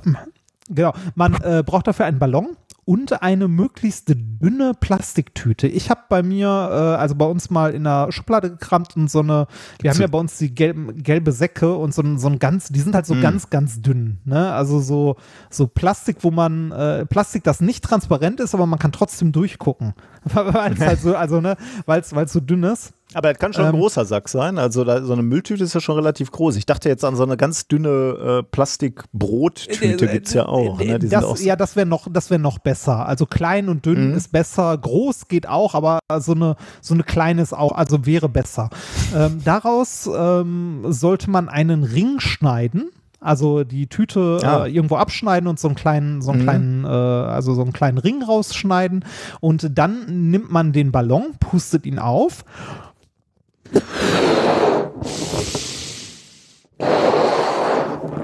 Macht einen Knoten rein. Oder auch nicht. Ich spare mir das mit dem Knoten mal. Ähm, reibt den Ballon an seinen Haaren wenn man denn welche hat, oder an den Haaren der Frau. Sag mal, wie viele Haare hast du da abgeschnitten von deiner Frau oder hängt da die Frau noch dran? Nein, nein, die Frau hängt dran. Du hast Die jetzt Frau gerade deine Frau im. Arm und reibst einen Ballon an ihren Haaren? Nein, das habe ich die Tage gemacht, um es auszuprobieren. Ich versuche es gerade mit den Haarresten, die auf meinem Kopf noch sind. ich ich habe ja, hab ja gerade auch Corona-Frisur, also meine Haare sind auch länger, als sie eigentlich gerade sein sollten, genau wie mein Bart. Ähm, dann nimmt man sich äh, den, äh, diesen Plastikring, den man aus der, aus der dünnen Tüte rausgeschnitten hat, ne? ähm, reibt den auch an seinen Haaren. Ich hoffe, du probierst das auch gerade aus und äh, lässt den dann, äh, also ne, wenn er sich so ein bisschen geladen hat, lässt den über dem Ballon, also faltet ihn so ein bisschen auseinander und hält ihn über den Ballon und äh, lässt ihn dort äh, quasi schweben. Cool. Im Idealfall, wenn der, also bei mir ist der, der Ring leider ein Ticken zu groß. Also der Ballon ist zu klein. Wenn das Verhältnis von Ballon und Ring stimmt, dann geht der Ring komplett auseinander. Also äh, er baut sich komplett auf und schwebt Geil. dann über dem Ballon. Ich habe hier noch so ein, äh, bei mir aus der Tüte, um es äh, ein bisschen besser auszuprobieren, noch so ein kleines Schnipsel rausgemacht. Also so, äh, weiß ich nicht, 5 mal 5 Zentimeter groß, so ein kleines Stück Band. Das kann ich tatsächlich über dem, äh, über dem Ballon balancieren und schweben lassen. Das ist so ein bisschen wie ähm, dieses, äh, dieses Spielzeug, das wir mal hatten. Erinnerst ja, du dich das, daran? deswegen freue ich mich so, äh, dass man da tatsächlich mit kleinen Mitteln nachbauen kann. Äh, das ist auch eins der ähm, kleineren Preise, die wir bei Freestyle Physics immer raushauen, weil er das, glaube ich, für, ja, für, für übersichtlich Geld kaufen kann. Ähm, diese Ringe und verschiedene Figuren sind das dann so aus, aus so äh, silbriger Folie, die du dann schweben Genau. lassen kannst. Die gibt es mittlerweile auch und da hätten die viel früher drauf kommen können, natürlich in der Marketing-Variante die Macht von Star Wars, also wo Ah. du Dinge schweben lässt. Ähm, Ja. Und äh, da ist irgendwie, glaube ich, ein Jedi auf der Packung drauf. Und dann wird es natürlich gleich auch noch ein bisschen cooler. Aber dass du das selbst bauen kannst, war mir gar nicht. Also klar, äh, erstaunt mich natürlich jetzt nicht äh, wahnsinnig, aber. nee, ich ähm, sag ja auch ein kleines Experiment. ich wäre aber auf die Idee ne? gekommen. Ja, äh, toll. Also ich, ich glaube, Kinder kann man damit super begeistern. Also das macht ja, Ja. auch wirklich Spaß, den, ähm, den, äh, den Ballon dann oder den, den Ring immer oben zu halten. Bei diesem Genau. bei, bei dieser kannst- Kaufvariante und, kannst, du ja, äh, glaube ich, immer den, äh, den Stab, den du dann hast, immer nochmal nachladen. Ne? Du verlierst ja dann Ladungsträger. Ja, ja, genau. das wird ja beim Ballon dann wahrscheinlich auch sein. Ne? Der wird irgendwann Ja, einen richtig, Ladungsträger richtig. verlieren und dann, dann kannst du auch irgendwann den, den Ring nicht mehr schweben lassen. Ja, genau. Ähm, was genau passiert da? Genau, Du, ähm, ne, also wir, ähm, wir laden den Ballon dadurch, dass wir ihn an unseren Haaren reiben oder also alternativ kann man auch die Katze nehmen, die gerade zu, wenn, wenn gerade eine da ist, ne, ähm, daran reiben. Wir äh, übertragen Elektronen aus den Haaren, also durch die reine Reibung an der Oberfläche streifen wir die quasi ab auf den Ballon. Auf dem Ballon verteilen die sich gleichmäßig an der Oberfläche, weil sie ja nirgendwohin abfließen können, weil das ja ein Isolator ist, das Gummi. Äh, gilt für das Plastik, das wir an den Haaren reiben. Auch da übertragen wir Elektronen drauf, also streifen die da drauf ab und die verteilen sich auch da gleichmäßig. Das heißt, wir haben beide Sachen negativ aufgeladen, Mhm. also statisch aufgeladen, sowohl den Ballon an der Oberfläche als auch unser, unseren Plastikring oder welche, also da kann man jetzt mit den Kindern ein bisschen basteln, welche äh, Gebilde man auch immer aus dieser dünnen Mhm. Plastiktüte Mhm. baut. Die müssen nur leicht genug sein und ähm, äh, ja, äh, die gleichnamigen Ladungen stoßen sich halt ab und dadurch ähm, schwebt halt dieser Ring und es wird auch zu einem Ring, weil halt die Ladungen versuchen, den größtmöglichen Abstand einzunehmen und dadurch baut sich dieser Ring äh, genau auf. Der sollte, also der Ring sollte nach Möglichkeit nur ein bisschen kleiner sein als der Ballon, damit es ideal funktioniert. Mm, ja, ja. Ist aber ein, äh, also ein schönes Experiment zu statischer Ladung und deren Abstoßung, das man jetzt in der Corona-Zeit mit seinen Kiddies machen kann. Cool. Ja, aber Ja. wirklich schön. Also äh, bin ich auf die Idee noch nie gekommen, das mal selber basteln zu wollen. Ich, ich auch nicht. Ich habe es auf, ich glaube, auf Twitter oder so irgendwo gesehen und dachte mir, ach, das ist wirklich eine schöne Idee. Und ich meine, einen Ballon hat man ja immer gerne mal, ne? Wenn man mal wieder auf Partys gegen, gehen darf oder auf dem Kindergeburtstag Ja, genau. ist, dann äh, Ja. kann man das, äh, in der Tüte findet man dann immer und dann kann man äh, gleich wieder klug scheißen. Ist ja ideal. Ja. Ja. Dann machen wir mal ein bisschen Musik. Ah. Ähm, Longest Time in der Quarantäne-Edition haben wir euch mitgebracht, beziehungsweise wir haben es geschenkt bekommen, ja, Gesch Geschenke bekommen, äh, geschickt bekommen von Bini.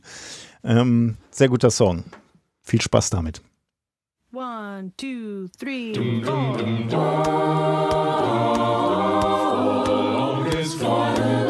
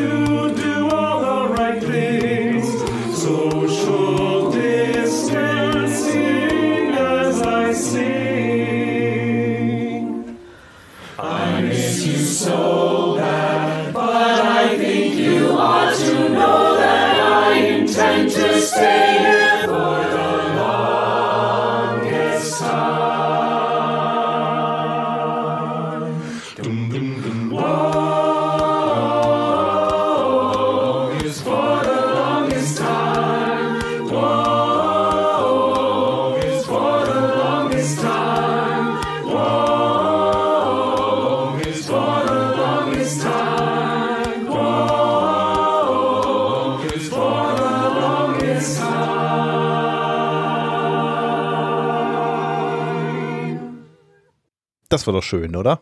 Was sagst Ah, Beruhigend. du? Weißt du, ich, äh, ich, ich sitze ja hier unterm Dach, ne? äh, In, in meinem improvisierten Arbeitszimmer und ich habe das Gefühl, seit der Schnee liegt, ist es hier noch wärmer drin unterm Dach. Ähm, das ist doch, also, äh, das ist doch so Iglo-mäßig, oder? Ja, das also ist genau so, das, was ich mir gerade überlegt habe. Ja, äh, meinst du, also äh, gibt es sowas? Also gibt es den Iglo-Effekt bei Dächern? Also das, das ist ein, ein, sagen wir mal, so nur so semi-gut isoliertes Dach dadurch abgedichtet wird, dass da jetzt eine Schneedecke drauf liegt. Ähm, Also ich, äh, ja, ich kann mir vorstellen, dass ähm, so eine, ähm, also dass äh, jetzt nicht irgendwie so ein Zentimeter Schnee, sondern eine dicke Schneeschicht, Genau, ja. die irgendwie auf dem Dach liegt, kann ich mir schon vorstellen, dass die tatsächlich wärmeisolierend wirkt, weil da ja eine Menge Luft drin ist. Also ich habe die, die, in- also die Heizung äh, habe ich jetzt halt nicht weiter aufgedreht und trotzdem ist es hier wirklich super warm drin, äh, so dass ich schon Fenster immer mal aufmachen muss. Ähm, und ich würde sagen, das muss so ein Iglo-Effekt sein. Und wenn, Und dann äh, schmilzt auch nicht weg auf dem Dach? ich habe jetzt noch nicht rausgeguckt, aber ich glaube nicht. Also nicht, zumindest nicht in einem Maße, wie es nicht nachfallen würde. Nee, es fällt schneller als es. Sieht immer so schön aus. Also falls, falls die zuhörenden Dachdeckerinnen und Dachdecker äh, diesen Effekt nicht kennen, aber sich vorstellen könnten, dass er so, dass es einen Iglo-Effekt gibt, dann wollen wir, dass der halt der Minkorrekt-Effekt genannt wird. Bitte. Ähm, genau, ich wollte dir noch irgendwas erzählen. Aber mach du erst mal. Äh, ich habe gerade noch einen kleinen, äh, einen kleinen Effekt bei diesem äh, wundervollen Experiment ähm, äh, gespürt. Ähm, äh, von der Elektrizität scheinen sich auch Kater magisch angezogen zu fühlen. Vor allem von elektrisch aufgeladenem dünnen Plastikstreifen. Schwierig. Ja, das kann ich mir vorstellen. Großes Interesse. Gut, machen wir noch ein bisschen Wissenschaft, oder? Bitte. Ähm, paradoxer Kühleffekt äh, ist der, Ah. Thema Nummer drei, äh, was, was ich rausgesucht habe. Äh, man muss sich immer vorbereiten auf dümmliche Einwände der Klimawandelleugner. Hat, äh, fand ich so parademäßig äh, zeigte sich das im letzten Frühjahr. Da war wieder so ein Typ von der AfD, der sich zu Wort meldete und irgendwie so sinngemäß meinte, jetzt wo im Lockdown weniger Verkehr ist, müsste doch kälter werden. Ähm, und da das nicht passierte, war für ihn sofort wieder der gesamte Klimawandel widerlegt. Äh, das zeigte Okay. natürlich mal wieder den überragenden Mangel an naturwissenschaftlichem Wissen äh, oder äh, nicht mal naturwissenschaftlichem Wissen, sondern einfach äh, einfaches Alltagswissen einfach.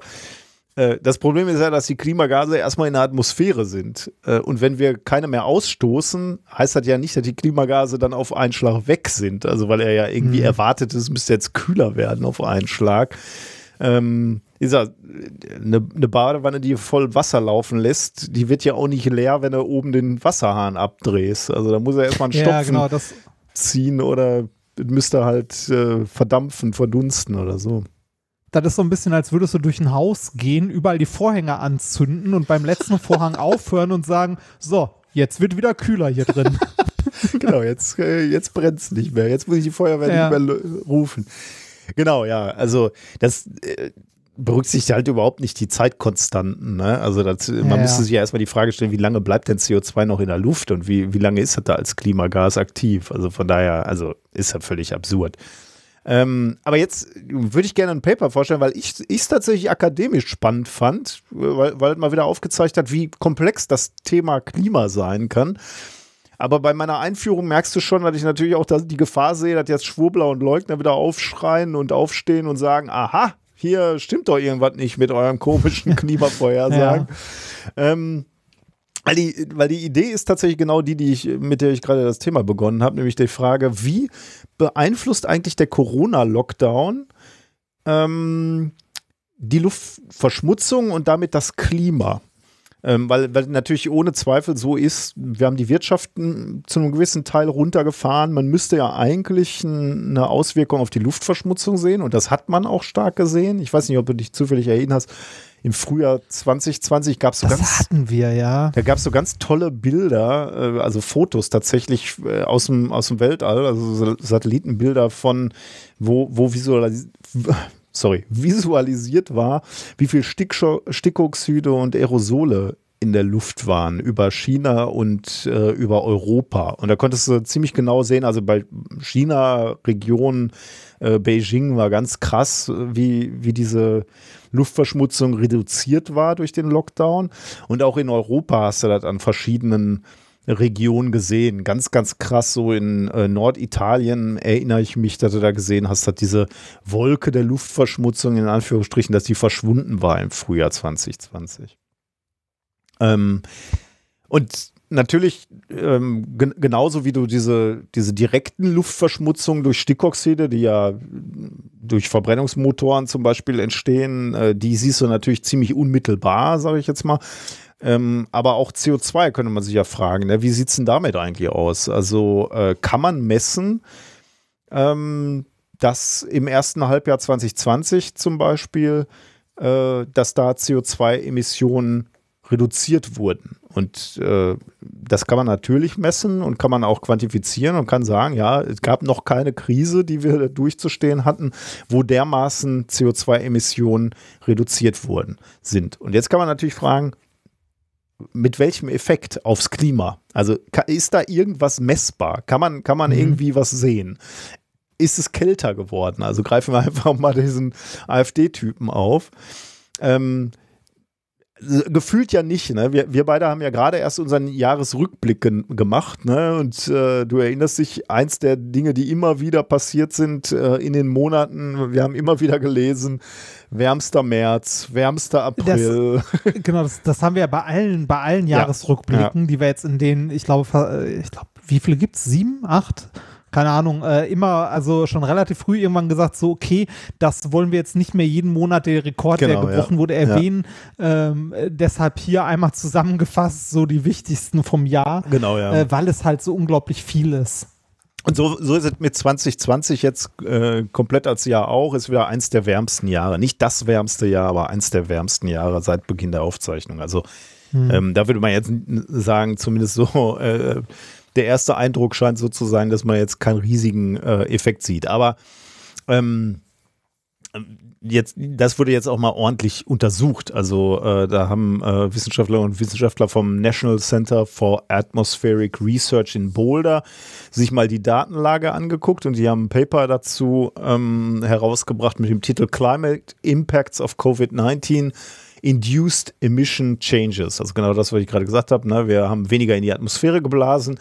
Hat das einen Einfluss auf äh, das Klima?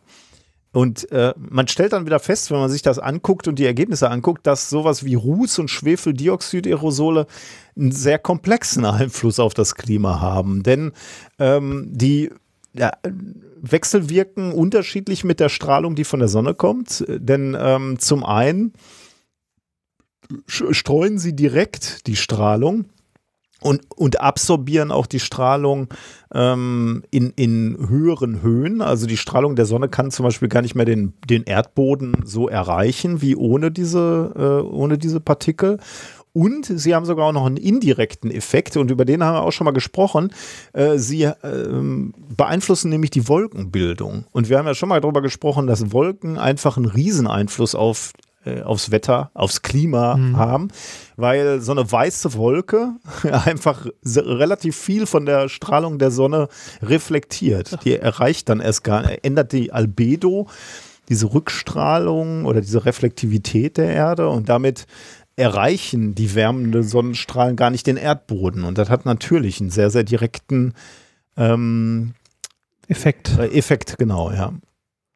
Ähm, Ah. Übrigens der gleiche äh, Effekt, wenn wir da bei, bei dem Thema schon mal sind, der beispielsweise auch hinter diesem nuklearen Winter steckt. Ne? Das ist ja auch Ja. irgendwie Ja. eine abgefahrene Geschichte. Also wo man halt auch sagt, also wenn, wenn da irgendwelche ähm, Atombomben gezündet werden, also nicht eine, aber viele, also so ein richtiger ähm, Erst- und Zweitschlag, dann, dann entsteht halt so viel Rauch, Ruß, Staub, alles geht in die Atmosphäre. Ähm, und dann erreicht halt die Sonnenstrahlung die, die Oberfläche nicht mehr.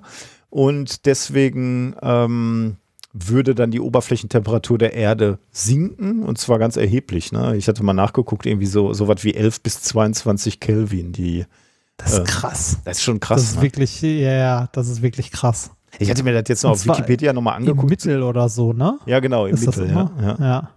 Ich hatte mir das nochmal angeguckt bei, äh, bei Wikipedia, dass die dann auch echt so, so Pläne in den Schubladen hatten. Ne? Also dann, da muss also irgendwann mal diese ganzen Strategen vom, vom Militär müssen dann mal so zusammengesetzt haben und dann haben die so, ja, rechnet doch mal aus, was passiert denn eigentlich?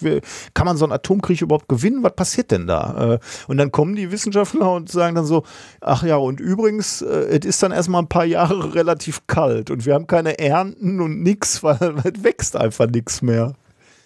Ja, äh, ich finde es auch krass, wenn man sich, äh, also das ist ja so an der, an der Öffentlichkeit einen großen Teil vorbeigegangen, wenn man sich mal die technische Entwicklung der Atombombe anguckt. Also ähm, äh, so von, von 45, wo die, äh, wo halt die ersten Atombomben geworfen wurden, bis hin zu den, bis hin zu den 80er, 90ern, wo wir halt, also 80er Höhepunkt des Kalten Krieges und dann die, die 90er und jetzt immer noch die technische Weiterentwicklung, aber gerade so in den, ich sag mal, gerade mal in den 60er, 70er Jahren, die technische Weiterentwicklung von Atombomben ist gruselig. Also wie viel daran gearbeitet wurde und wie viel es dazu gibt, also wie viel man in der Wikipedia allein dazu nachschlagen kann. Also du kannst da eine Woche oder länger drin verbringen, um dir allein die technische Entwicklung von Atomwaffen anzugucken und äh, was es da auch Absurdes gab, ne? so Atomhaubitzen und sowas. Also das finde ich auch krass, dass sich damit nennen, also wirklich viele Wissenschaftler und auch Militärs und so beschäftigt haben. Ja, weil, weil dann, dann, auf einmal auch Geld drin war, ne? Weil die dann gesagt ja, haben, ja, wir müssen diesen Krieg gewinnen, äh, entwickelt mal was. Also äh, äh was mich, äh, was mir am meisten die Schuhe ausgezogen hat, da habe ich glaube ich hier auch schon mal erzählt, war, war eine Unterhaltung mit einem unserer äh, russischen Doktoranden, ähm, der mir mal erzählt hat, ähm, ich glaube, als ich mich lustig gemacht habe über Mini-Nukes, da hieß es mal irgendwann, die Amerikaner hätten Mini-Nukes. Und da habe ich gesagt, was soll das denn für ein Schwachsinn sein?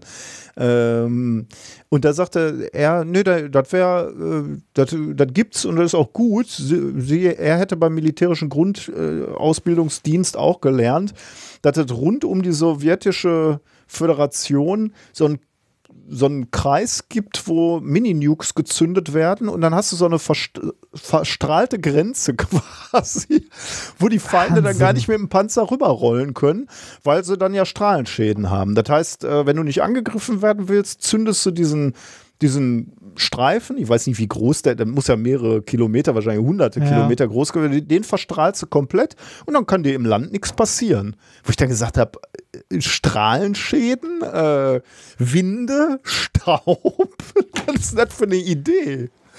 Ich ja, weiß nicht, vielleicht äh, war der, weiß jetzt nicht, ob der richtig informiert war, aber der war Physiker, also ich glaube nicht, dass der so naiv war, aber ich kann mir also ich kann mir das gut vorstellen. Also äh, überhaupt was in äh, was in diesen äh, also in diesen Zeiten in den 70er 80ern was da äh, oder 50er 60er vielleicht war wahrscheinlich sogar schon was da alles äh, also die, die Atomenergie war ja der der heilige Gral ja, quasi ne? Ja. das das neue äh, also sowohl die neue Bedrohung als auch äh, der, der heilversprechende Erlöser. Ne? Ja, Deshalb ist die Science Fiction aus der Zeit ja, ja auch so geil. Ja, ja. ja, bis hin zu diesen Atomic Gardens, ne, wo du kaufen, so, so Atomgarten kaufen konntest mit einem äh, radioaktiven Isotop in der Mitte. Und die Idee war, diese Pflanzen zu verstrahlen, damit die schneller wachsen oder mehr, mehr Erträge bringen oder sowas. Ja, ne? gucken, also gu gucken, was da rauskommt. Ne? Das ist quasi die, das war die, die Schrotflinten-Variante der Genmanipulation. Ja, stimmt, ja. Also, und, und, und das Geile ist, dass die, äh, also dass die äh, Pflanzen, die dabei rausgefallen sind, ja heute in unseren Nahrungsmitteln immer noch vorkommen. Ne? Stimmt, ja. Und, und, und nicht als genmanipuliert gelten. Ja, ne? wenn, du irgendwas, ja. wenn du irgendwas mit CRISPR-Cas, sagen wir mal, optimierst oder so, musst du dran schreiben, dass es Genmais oder so. Wenn das aber irgendwas ist, was in den 50er Jahren mal direkt neben eine große radioaktive Quelle gepackt wurde, das ist vollkommen natürlich. Das ist natürliche, also das ist keine Genmanipulation. Die gute, die gute Manipulation. Ja, ja, genau, das ist halt das Bescheuerte daran. Ne? Also wenn du irgendwie Leute hast, die, äh, die nicht wissenschaftlich, sondern emotional getrieben getrieben, mhm. äh, da irgendwie äh, einen von der bösen Gentechnik erzählen, andererseits aber schon seit Jahrzehnten irgendwie Sachen auf dem Teller haben oder sonst wo, die halt äh, genauso genetisch verändert sind, aber vollkommen, äh, also äh, viel, viel ungenauer und viel, viel mehr mhm. vor allem. Also deshalb, ähm, das ist, äh, das ist ja auch bei bei der einen oder anderen politischen Partei ähm, ein Problem, dass man die böse, böse, böse Gentechnik sagt, weil man nicht versteht, was es eigentlich ist. Mhm, ja. Oder es, es, äh, es vielleicht versteht, aber politisch nicht, äh, nicht machen kann oder nicht durchsetzen kann, weil man halt die Wähler verlieren würde, die irgendwie alle mit dem, äh, also zumindest aus der Richtung, die dann irgendwie, weiß ich nicht, im Bioladen einkaufen gehen und glauben, dass da die Sachen halt nicht genmani mhm. gen, in Anführungszeichen genmanipuliert ja. sind. Ja. Ach, naja. Okay, zurück zum Klima. Ähm, ja, bitte. Nochmal kurz zusammengefasst, was wir gerade gehört haben. Also Schwebteilchen, die wir irgendwie in der, in der Atmosphäre haben, können Kondensationskeime sein für Wolken und können dadurch einen Kühleffekt bewirken. Also es bilden sich mehr Wolken, wenn Dreck in der Luft ist. Sonnenstrahlung wird reflektiert und deswegen ist es verhältnismäßig kühler auf der Erde. Und deswegen haben die äh, Forscher jetzt in dieser, in dieser Studie sich mal angeguckt, ob denn denn wir, wir gehen ja jetzt davon aus, Aerosolemission wurde reduziert im Frühjahr 2020. Das heißt ja im Umkehrschluss, eigentlich müsste es wärmer geworden sein, denn diese reflektierende Wirkung war ja nicht mehr da. Ne? Also haben sie sich angeguckt, kann man das denn auch messen, regional und global, dass es wärmer geworden ist?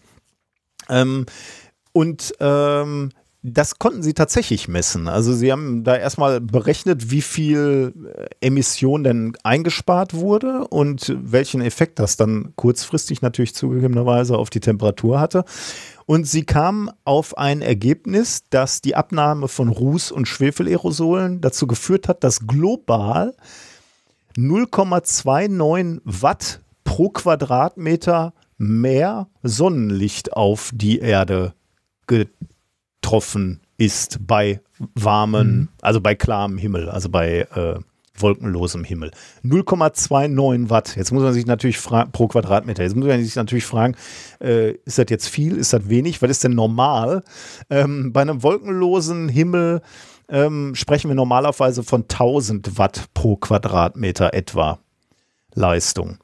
Ähm, und jetzt äh, ist also 0,29 Watt dazugekommen. Das ist jetzt nicht so viel. Ne? 1000 Watt bei schönem Wetter, bei wolkenlosem Himmel, 50 Watt pro Quadratmeter bei, ähm, wenn es bewölkt ist. Also sieht man auch schon eine, eine erhebliche Differenz.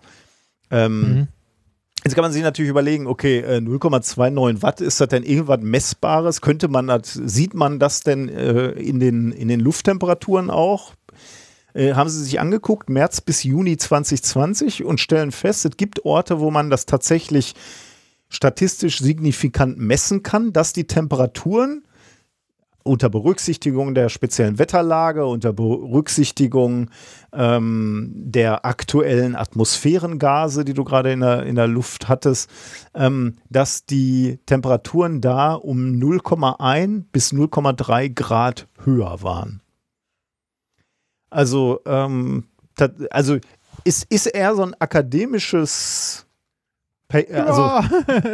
ja. Oder? Also, oder also hat jetzt ja. keinen Nutzen eigentlich, ne? Und ist vielleicht auch nie jetzt ja. nicht so sehr überraschend, aber ich finde es irgendwie äh, äh, spannend, dass man den Effekt sehen kann. Äh, und, und ja, auf jeden Fall. Auf und jeden zeigt Fall. dir halt auch, wie, wie groß das System Erde ist und wie dringend man davon nur abraten kann, damit äh, Schindluder zu treiben. Denn so ein träges System, was erstmal auf Fahrt gekommen ist, da kannst du jetzt nicht sagen, lass uns alle mal ein klein bisschen weniger Auto fahren, sonntags fahren wir mal Fahrrad.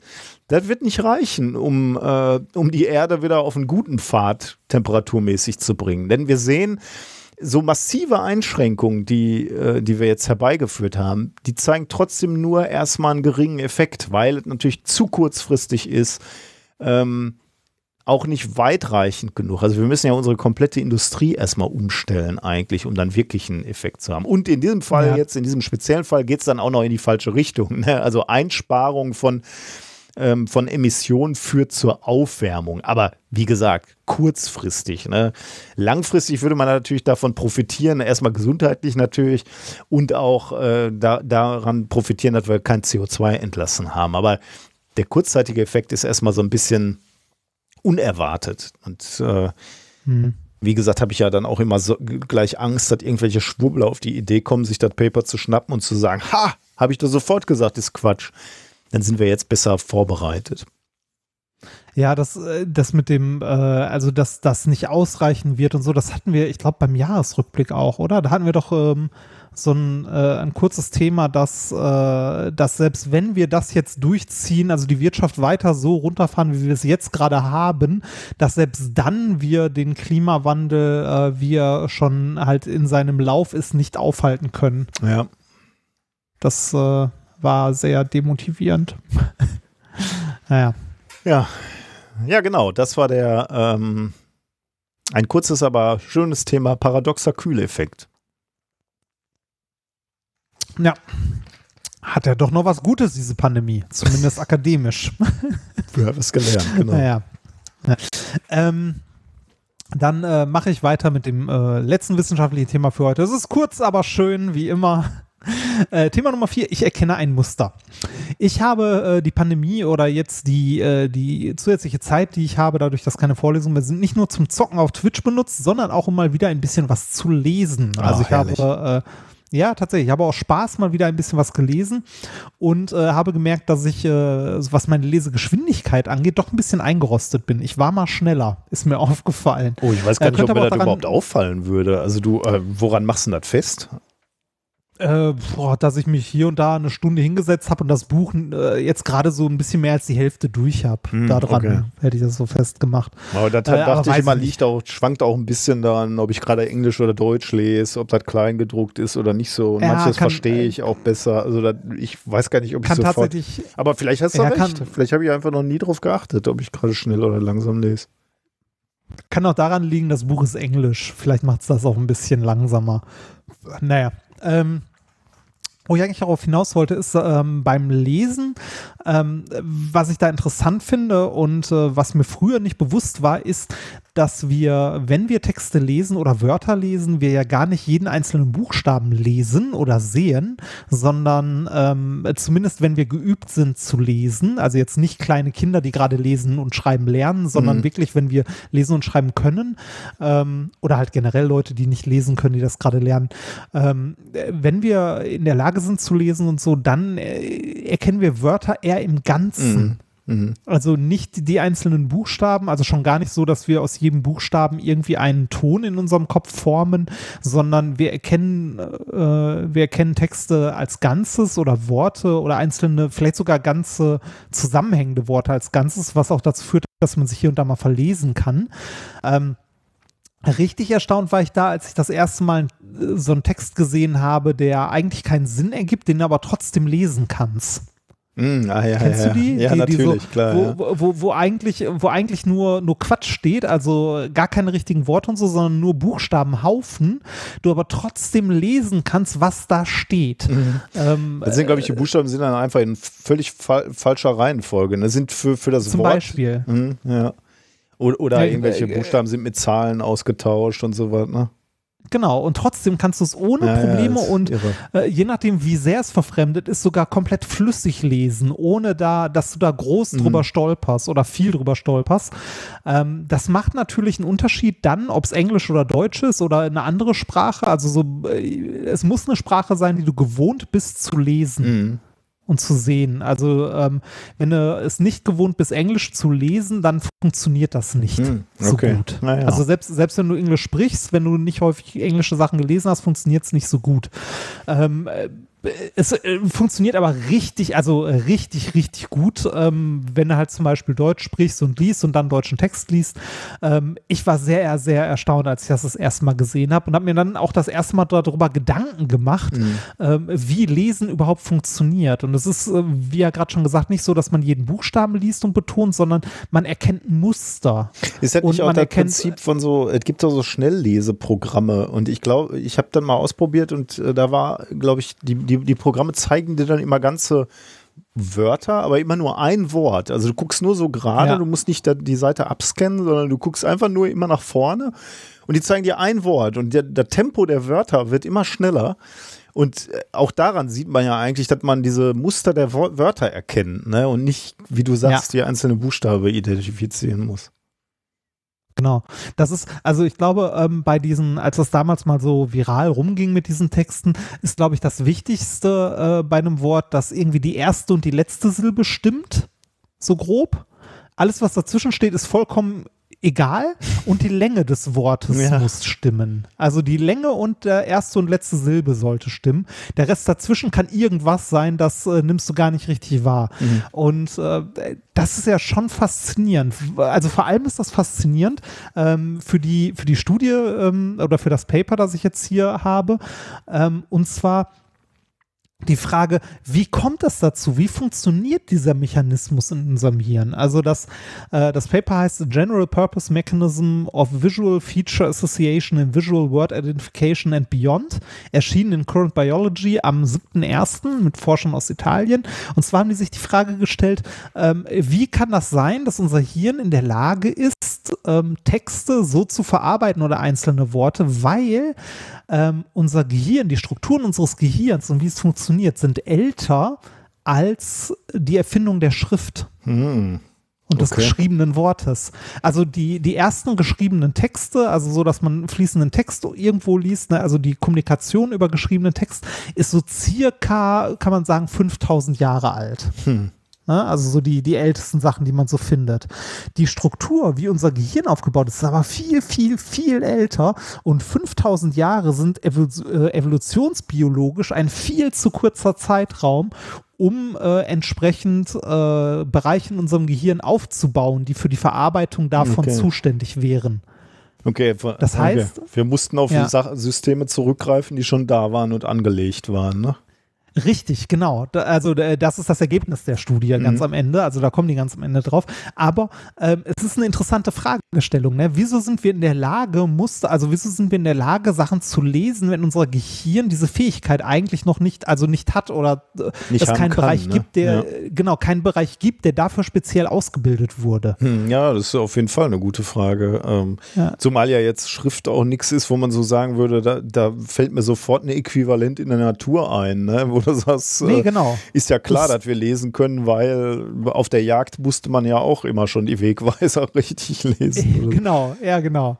Das, und dass es äh, kulturell ähm, halt unabhängig, also geografisch unabhängig an verschiedenen Orten aufgesch äh, also passiert ist, dass es geschriebenes Mhm. Wort gibt. Ne? Also natürlich sind viele Sprachen und Schriftzeichen miteinander verwandt, aber es sind ja auch, es gibt ja auch Schriftzeichen, die, äh, die nicht evolutionär aus einer Schrift entstanden sind, sondern parallel, Mhm. die halt auch nichts zusammen, also nichts gemeinsam haben oder so. Ähm, behaupte ich jetzt mal. Äh, Man möge mich eines Besseren belehren, aber äh, ich bin jetzt davon, also ich gehe davon aus, dass Schrift, also dass unsere geschriebenes Wort nicht einen ursprünglichen Ursprung hat. Irgendwie, weiß ich nicht, äh, Keilschrift oder geht alles auf Keilschrift zurück? Weißt du das zufällig? Ich weiß halt nicht. Wahrscheinlich nicht, ne? Aber äh, also ich gehe, ich gehe mal davon aus nicht, dass Schriftzeichen äh, unabhängig davon parallel entstanden sind. Ähm, auf jeden Fall sind wir als Menschen ähm, in der Lage, ähm, diese Muster zu erkennen und Schrift zu lesen, ohne tatsächlich die, den Worten wirklich Bedeutung beizumessen. Und genau das haben die, also wie, wie das sein kann oder ob das wirklich so ist, dass wir tatsächlich Muster erkennen, haben die Forscher hier etwas genauer untersucht. Und zwar haben sie geguckt, wie wir Muster erkennen. Und zwar Muster, die nicht zwingend aus Buchstaben bestehen. Also die haben versucht, mit, mit was Buchstabenähnlichen in der Studie anzufangen und sind dann immer abstrakter geworden. Aber da, da kommen wir jetzt drauf. Und zwar haben die, äh, haben die Forscher hier mehreren Versuchspersonen äh, buchstabenähnliche Zeichen gezeigt, immer so als Dreierpack, mit denen sie sich vertraut machen sollten. Die waren an Buchstaben angelehnt, hatten aber keine Bedeutung und mit Buchstaben auch nichts zu tun. Sie Mhm. hatten nur halt die Form von Schrift Ja, ja. ähm, immer drei Zeichen zusammen, die die äh, Leute sich merken sollten und so. Und im nächsten Schritt haben die dann ähm, äh, mehrere Kombinationen dieser, dieser äh, den Versuchsteilnehmer bekannten Pseudobuchstaben gezeigt in verschiedenen Reihenfolgen und die äh, Leute sollten dann identifizieren, ob sie denn diese, äh, ob ihnen das bekannt vorkommt oder nicht, also ob sie diese, diese, diesen Buchstaben Salat, irgend, ob sie da drin irgendwas identifizieren konnten, also wiedererkennen äh, konnten oder nicht. Und ähm, tatsächlich konnten die, ähm, konnten die Leute ähm, diese Worte grob in Kategorien einteilen, die halt Sinn ergeben oder nicht, also diese Pseudobuchstaben. Und zwar abhängig davon, wie häufig da drin bestimmte Teile von, vom Pseudobuchstaben, die sie vorher gelernt haben, zusammen drin vorkamen. Je mehr davon vorkam, desto besser konnten sie die identifizieren oder leichter Okay, ja. Ne? Ähm, also äh, quasi ähm, das, was wir beim Lesen lernen, ne? also wir, wir haben ja auch verschiedene Zeichen, die häufiger zusammen vorkommen, die Mhm. wir schnell identifizieren können. Das gleiche jetzt übertragen auf, auf Pseudobuchstaben, die keinen Sinn ergeben, aber die trotzdem erkannt werden. Mhm. Das Experiment haben sie dann noch weitergeführt und zwar ähm, wollte man ja eigentlich rausfinden, was das ist, was dort erkannt wird, ne? weil es sind ja nicht die Buchstaben, sondern es muss was anderes sein, also irgendeine Form von Muster. Haben sie das Ganze wiederholt mit dreidimensionalen Gebilden und zwar mit, äh, mit so einer Art Baum, was so drei Arme hat, die unterschiedlich geformt waren. du und auch Scheiße. da die Leute immer Muster erkennen lassen. Das klingt ja so ein bisschen Schluss- wie Chinesisch to the max. Also äh, chinesische ja, ja, Zeichen lernen ist ja schon schwierig. Aber dann, das bringen wir mal noch in die dritte Dimension rein. Ja, genau, aber, aber auch da konnten Muster erkannt werden. Und als letztes haben sie noch abstrakter, also noch weniger mit Buchstaben zu tun gehabt. Und zwar haben sie einfach Gitterformen gezeigt, die sich unterschieden haben durch den Abstand der Gitterlinien, die Dicke, den Kontrast, die Neigung der Gitterlinien Gott. zueinander. Ne, also äh, das Abstrakte zum Maximum getrieben. Also immer weiter entfernt von wirklichen Buchstaben. Und trotzdem waren die Leute immer noch in der Lage, diese Muster zu erkennen. Mhm. die zusammengehörten. Das deutet darauf hin, dass ein grundlegender Teil beim Lesen ähm, im Gehirn abläuft als äh, das Erkennen statistisch, äh, nicht statistischer, statischer Regelmäßigkeit. Also wenn wir statisch regelmäßige Muster wiedererkennen, ähm, ist, also das ist der Effekt, den wir beim Lesen haben. Wir erkennen, also wir trainieren unser Gehirn darauf, Worte oder Wortfragmente, die wir als statische Regelmäßigkeit wahrnehmen, äh, schnell zu erkennen und zu verarbeiten. Okay. Das scheint der Effekt zu sein, den wir beim Lesen haben. Und jetzt könnte man fragen, warum haben wir diesen Effekt? Warum können wir statische Regelmäßigkeit, die immer wieder auftaucht, erkennen? Ähm, sie haben die Leute, also sie haben den Leuten auch noch ins Gehirn geguckt und geguckt, welcher Teil im Hirn dabei ab, also zu, also aktiv ist. Und das ist beim Lesen die linke fusiforme, der linke fusiforme Gyros. Es heißt wirklich so Gyros, nicht Gyros, Entschuldigung. Äh, Genau, Kopfgyros. Ähm, der, also der, der Teil im Gehirn, der Teil der Großhirnrinde, ähm, der beim Lesen aktiv ist, ist der gleiche, der für das Erkennen von Objekten und vor allem von Gesichtern zuständig ist. Okay. Das heißt, wenn wir lesen, ist in unserem Gehirn der gleiche Teil aktiv, der sonst dafür verantwortlich ist, Gesichter wieder zu erkennen. Und da kann man sich vorstellen, das ist Ja, das, Also, ist, das, das- ist gut trainiert, ne? weil das immer sehr wichtig war, Freund und Feind zu unterscheiden. Wer gehört zu dir, wen kennst du? Genau, oder auch Objekte zu erkennen oder Tiere zu erkennen zum Beispiel. Ne? Also verschiedene äh, statische Muster, die immer gleich sind, immer wieder zu erkennen. Und beim Lesen kann man jetzt sagen, wir recyceln quasi diese Fähigkeit und benutzen die, um halt Worte und Buchstaben als, äh, als, äh, halt als, statische, als statisches Muster wieder zu erkennen. Jetzt können wir fragen, wofür ist das gut? Einerseits, äh, also ne, diese Forschung, äh, zum einen, äh, damit wir lernen, wie Lesen funktioniert. Zum anderen ist das aber auch eine interessante Erkenntnis, wenn man KIs trainieren möchte, auf was man die trainiert.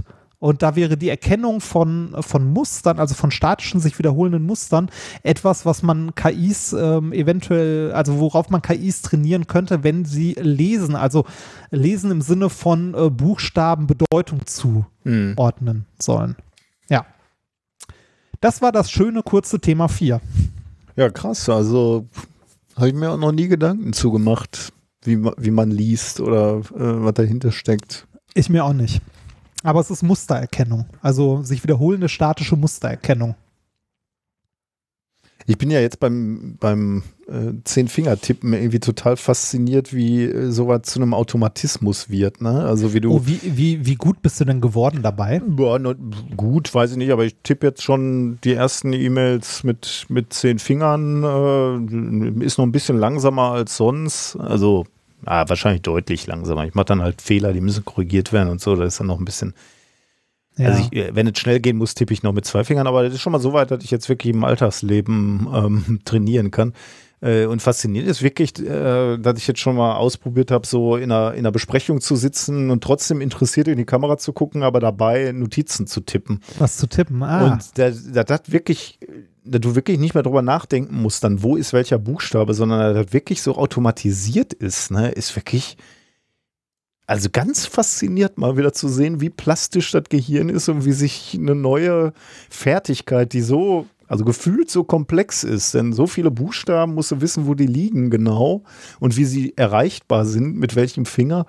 Ähm, Finde ich schon unglaublich, dass man das mal eben in zwei Monaten lernen kann. Wie gesagt, noch nicht Ja. schnell, aber äh, nachdem du angefangen hast, davon wieder zu erzählen, habe ich auch äh, häufiger mal wieder versucht, mich hinzusetzen und tatsächlich mit zehn Fingern zu tippen, Mhm. weil ich es doch sehr, sehr stark vernachlässigt habe. Ich hatte es auch mal mit Tipp 10 eine Zeit lang trainiert, äh, aber dann komplett vernachlässigt, so weil es schnell gehen musste, Ja, ja, in klar, Anführungszeichen. Ne? Äh, aber ich habe ähm, mich zum Beispiel beim Schreiben der Sendungsnotizen und so jetzt auch mal wieder äh, versucht, mit zehn Fingern zu schreiben. Und es ist faszinierend, wie, ähm, wie schnell der ein oder andere Buchstabenfluss wieder drin ist. Also so Worte, die man häufig Mhm. schreibt. So wie einer, die, Ja, ja, das, genau. Ja, der genau. und so, ne? Der eigene Name oder sowas. Das, äh, das ist schnell wieder drin.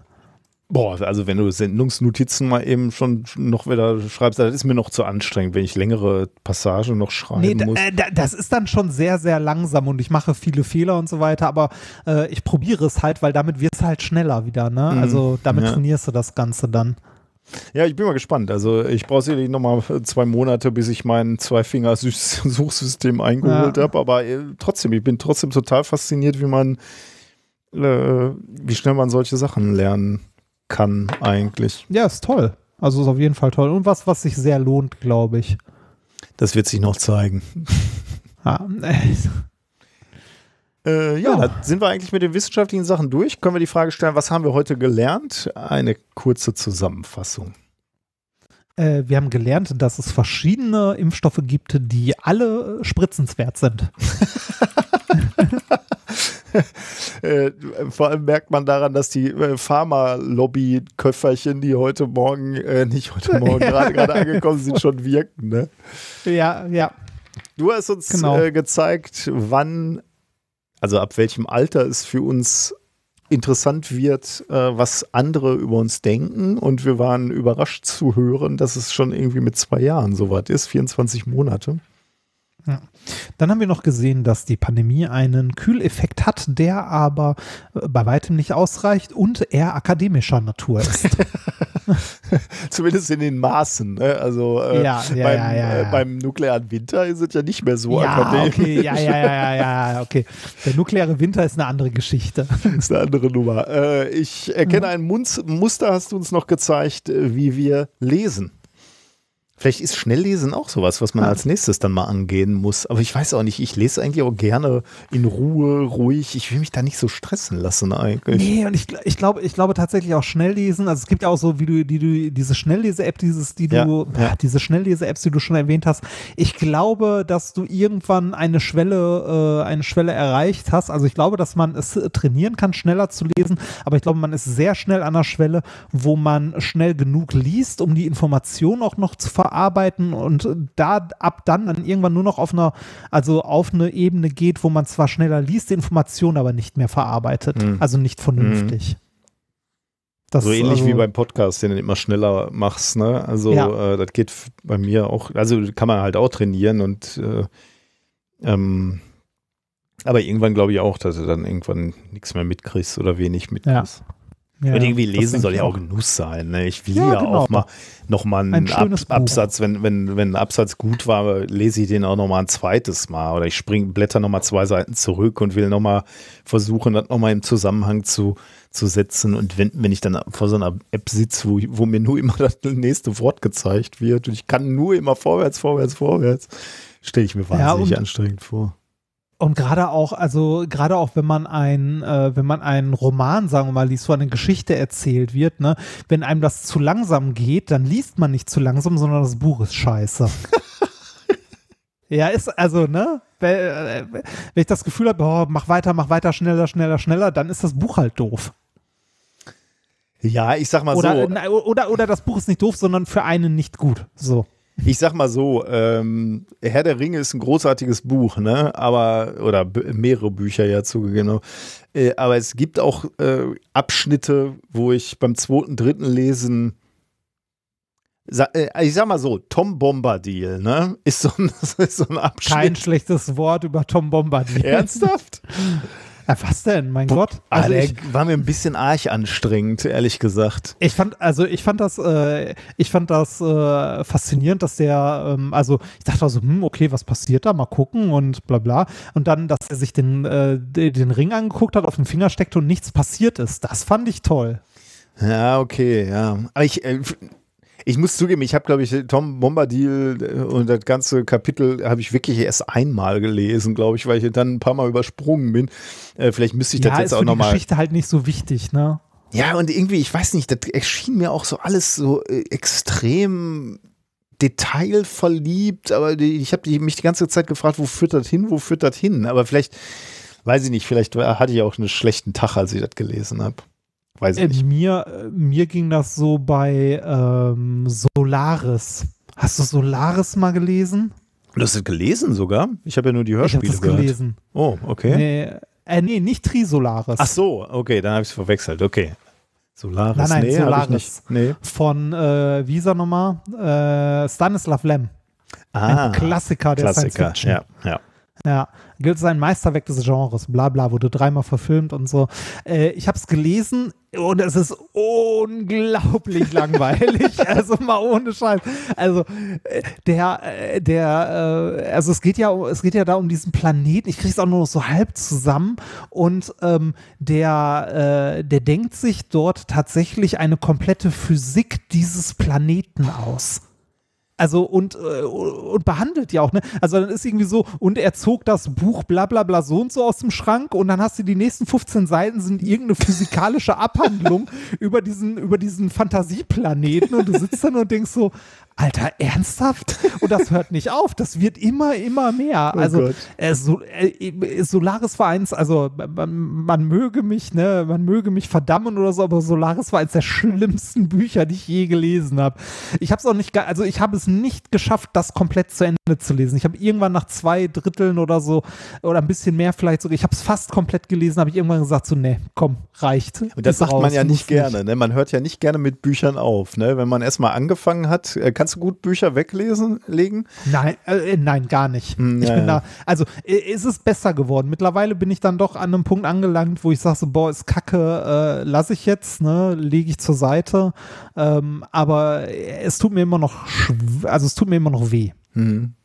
Äh, ist lustig mit dem Lem. Ähm, meine, meine Erinnerung, meine erste Erinnerung an Lem ist, äh, dass mein Vater mir so sagte, das, was du da unter Science Fiction verstehst, ist doch alles Quatsch mit den Laserschießen und äh, Raumschiffen und, und, und so. Ja. Ähm, du musst erstmal die Klassiker der Science-Fiction-Literatur äh, lesen. Und dann ist er mit mir zum, äh, zum Bücherregal gegangen und hat Lem und Asimov rausgeholt und äh, hat dann zu, zu Lem, glaube ich, gesagt, so, äh, der beschreibt wenigstens die Raumfahrt noch realistisch. Raumfahrt ist halt auch langweilig, weil es halt weit ist und da erstmal nichts passiert. Ja. Und ich saß Ja. dann da so und dachte, okay, das klingt jetzt nicht so, als würde ich das lesen wollen. Es, also äh, ich, also ich kann es nicht empfehlen. Ich fand, also ja, es ist toll, dass der diese ganze Physik von diesem Ozean auf dem Planeten und so aufbaut und äh, irgendwie der, der Wissenschaftler, der dann da noch die Aufzeichnungen der anderen Wissenschaftler halt findet und so, aber boah, nee. Nee, das, also da, dafür bin ich vielleicht zu ungeduldig. Also, da, nee, da, da war es, also da, das war, war nicht so meins. Also so gar nicht. Na gut. Äh, wie sind wir jetzt auf Lem gekommen eigentlich? Oder auf Weiß ich nicht. okay. Wir waren bei Science Fiction.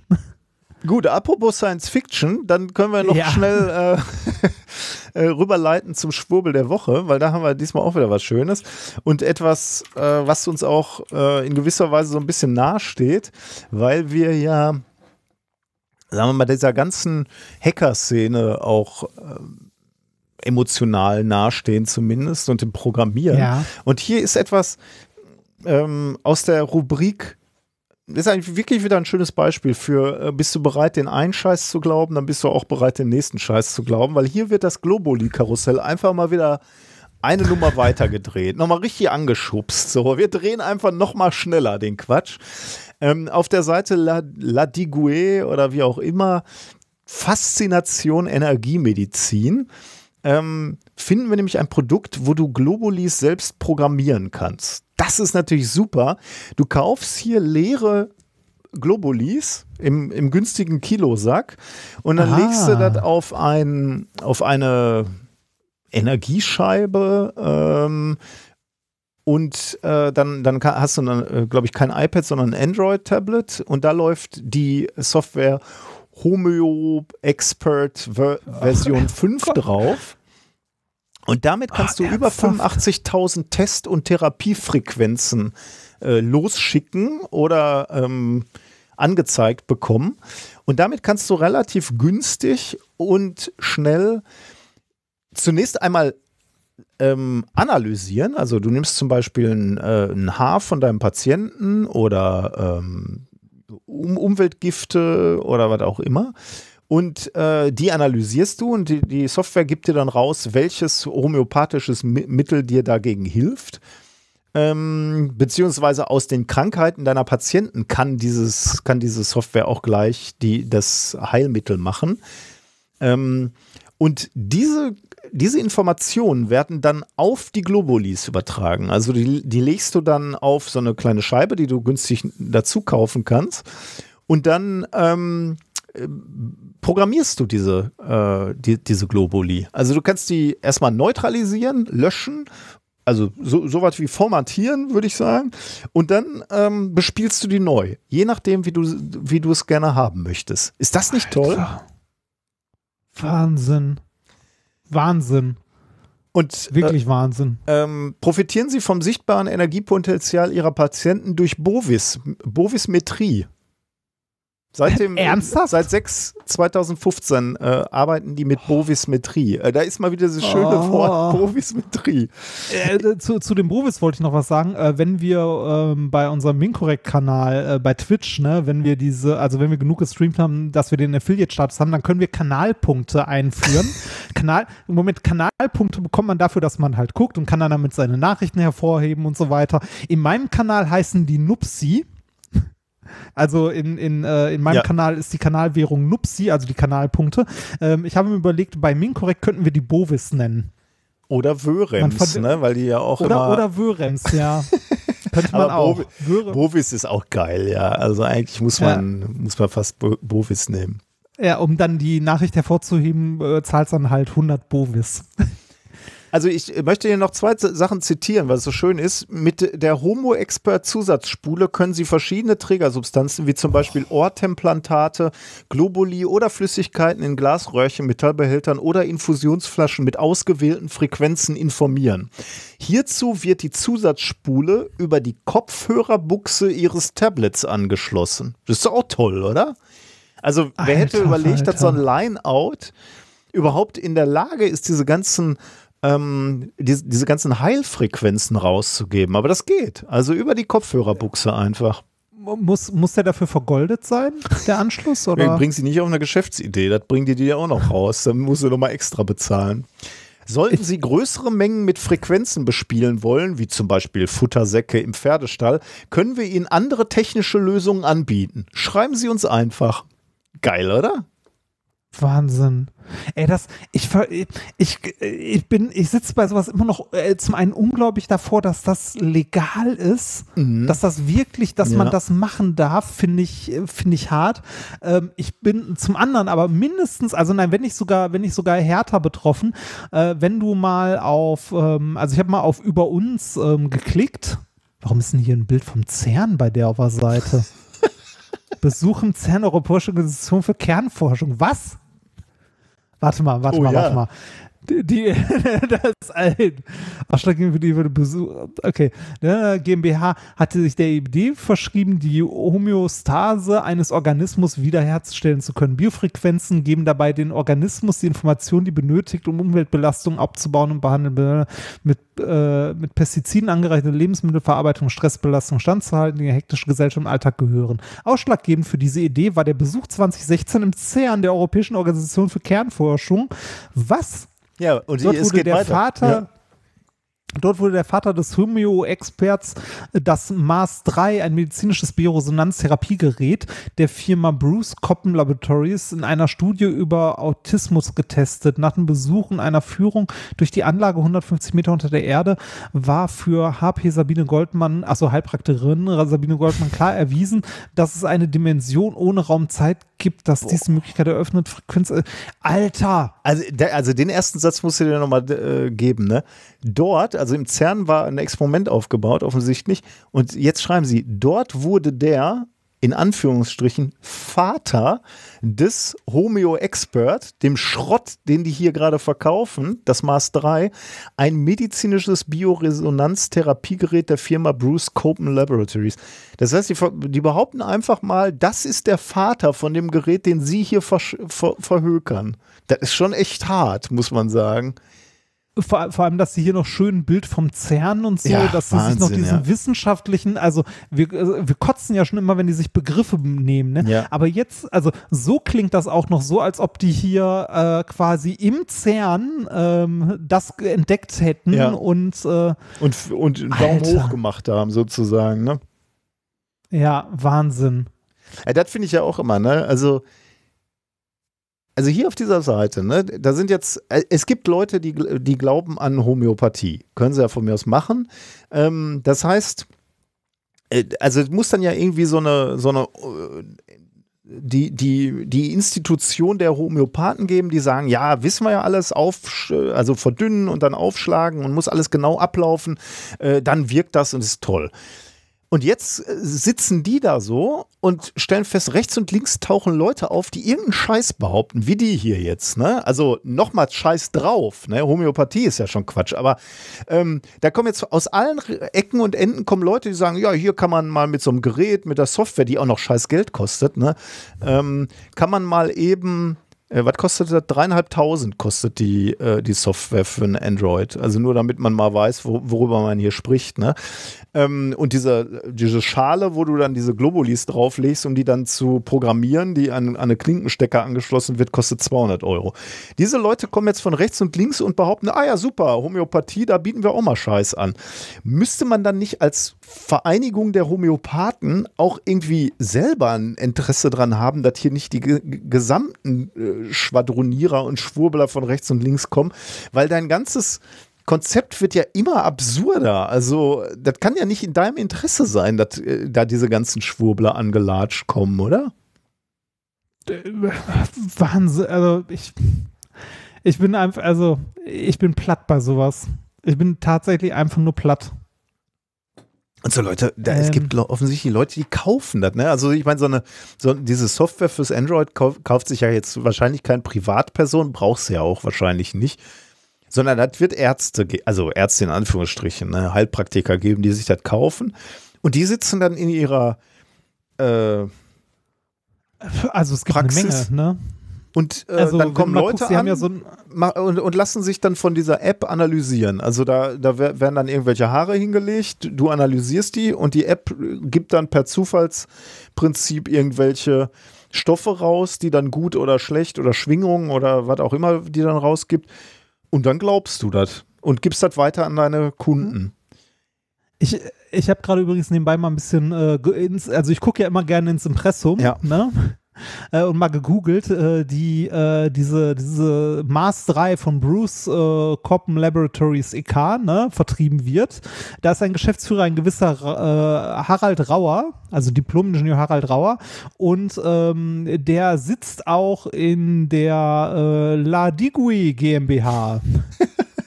Dann ist es offensichtlich doch tatsächlich der Vater des Gerätes hier.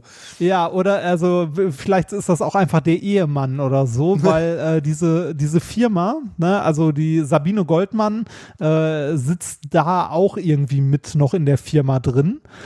Ähm, und das ist auch so eine, ähm, äh, so eine Wir verkaufen hier Quantenheilung-Firma in groß.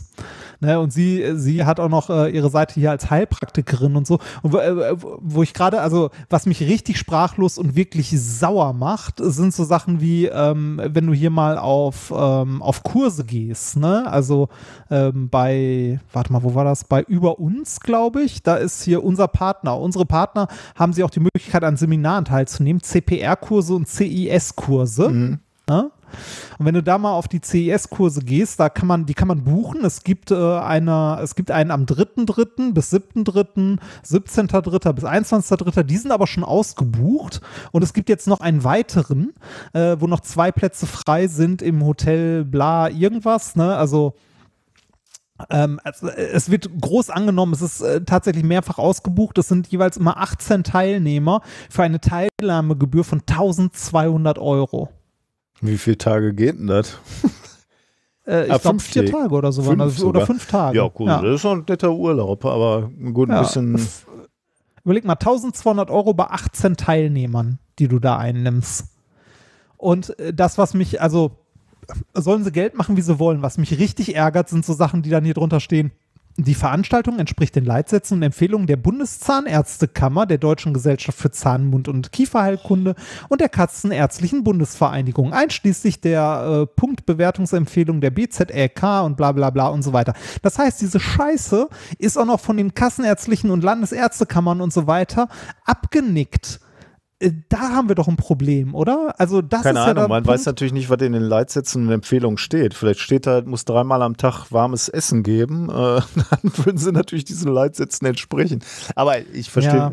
was du meinst. Also, äh, bla, ähm, wird in Form der KZBV vom 28.15 und der Anecken ähm, der, äh, und ist mit 39 Fortbildungspunkten bewertet. Scheiße, der ja. Kurs ist bei der Landesärztekammer Brandenburg registriert. So, das heißt, das Ding gilt als Fortbildung für Ärzte. Die Scheiße. Und solange sowas, solange wir sowas haben, äh, ne, also äh, der, wir meckern ja immer über die Homöopathie in unserem Gesundheitssystem. Ne? Die Homöopathie führt dazu, dass wir so eine Scheiße haben und dass so eine Scheiße ähm, äh, als Fortbildung zählt. Für Ärzte. ja, ja, ja, ja, ja. Jetzt mussten wir uns doch wieder aufregen, ne? Ja, Entschuldigung, aber es ist also und also die erstens, die schaufeln damit unglaublich viel Geld, die äh, ziehen, äh, die ziehen Menschen damit Geld aus der Tasche mit diesem äh, Betrug darf man wahrscheinlich nicht sagen, ähm, ne, weil dann wird man abgemahnt, aber mit diesen durchaus fragwürdigen Dingen, ne, ähm, also mit diesen wissenschaftlich nicht tragbaren Dingen ziehen die Leuten das Geld aus der Tasche und gleichzeitig wird der ganze Mist auch noch äh, von, von Ärzten tatsächlich, also von Ärztekammern abgenickt und als Fortbildung bewertet. Ich kann nicht mehr. Also äh, ich kann, also, da denke ich mir wirklich, ey, das ist, da, da muss man eigentlich mal gegen fortgehen. Übrigens auf der Seite cpr-kurse.de gibt es eine Ärzteliste, wo ihr mal nachgucken könnt, zu welchen Ärzten ihr nicht gehen solltet. Sehr schön.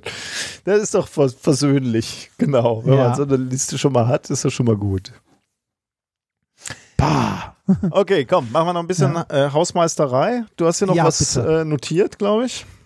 Äh, genau, ich habe zwei Sachen notiert. Ich weiß nicht mehr, was genau. Ach, genau. Ähm, auf, äh, weil viele von euch gefragt haben, gibt es das Minkorrect Brothers Shirt wieder in dem Shop? Das hatten wir damals bei Spreadshirt, haben das aber beim Umzug zu, ähm, zu den Supergeeks nicht mitgenommen, weil wir gedacht haben, das möchte eh keiner mehr haben. Aber es wollten doch noch viele. Deshalb ist das wieder im Shop gelandet und äh, wieder zu, äh, Du, zu du erstehen, Werbung, Junge.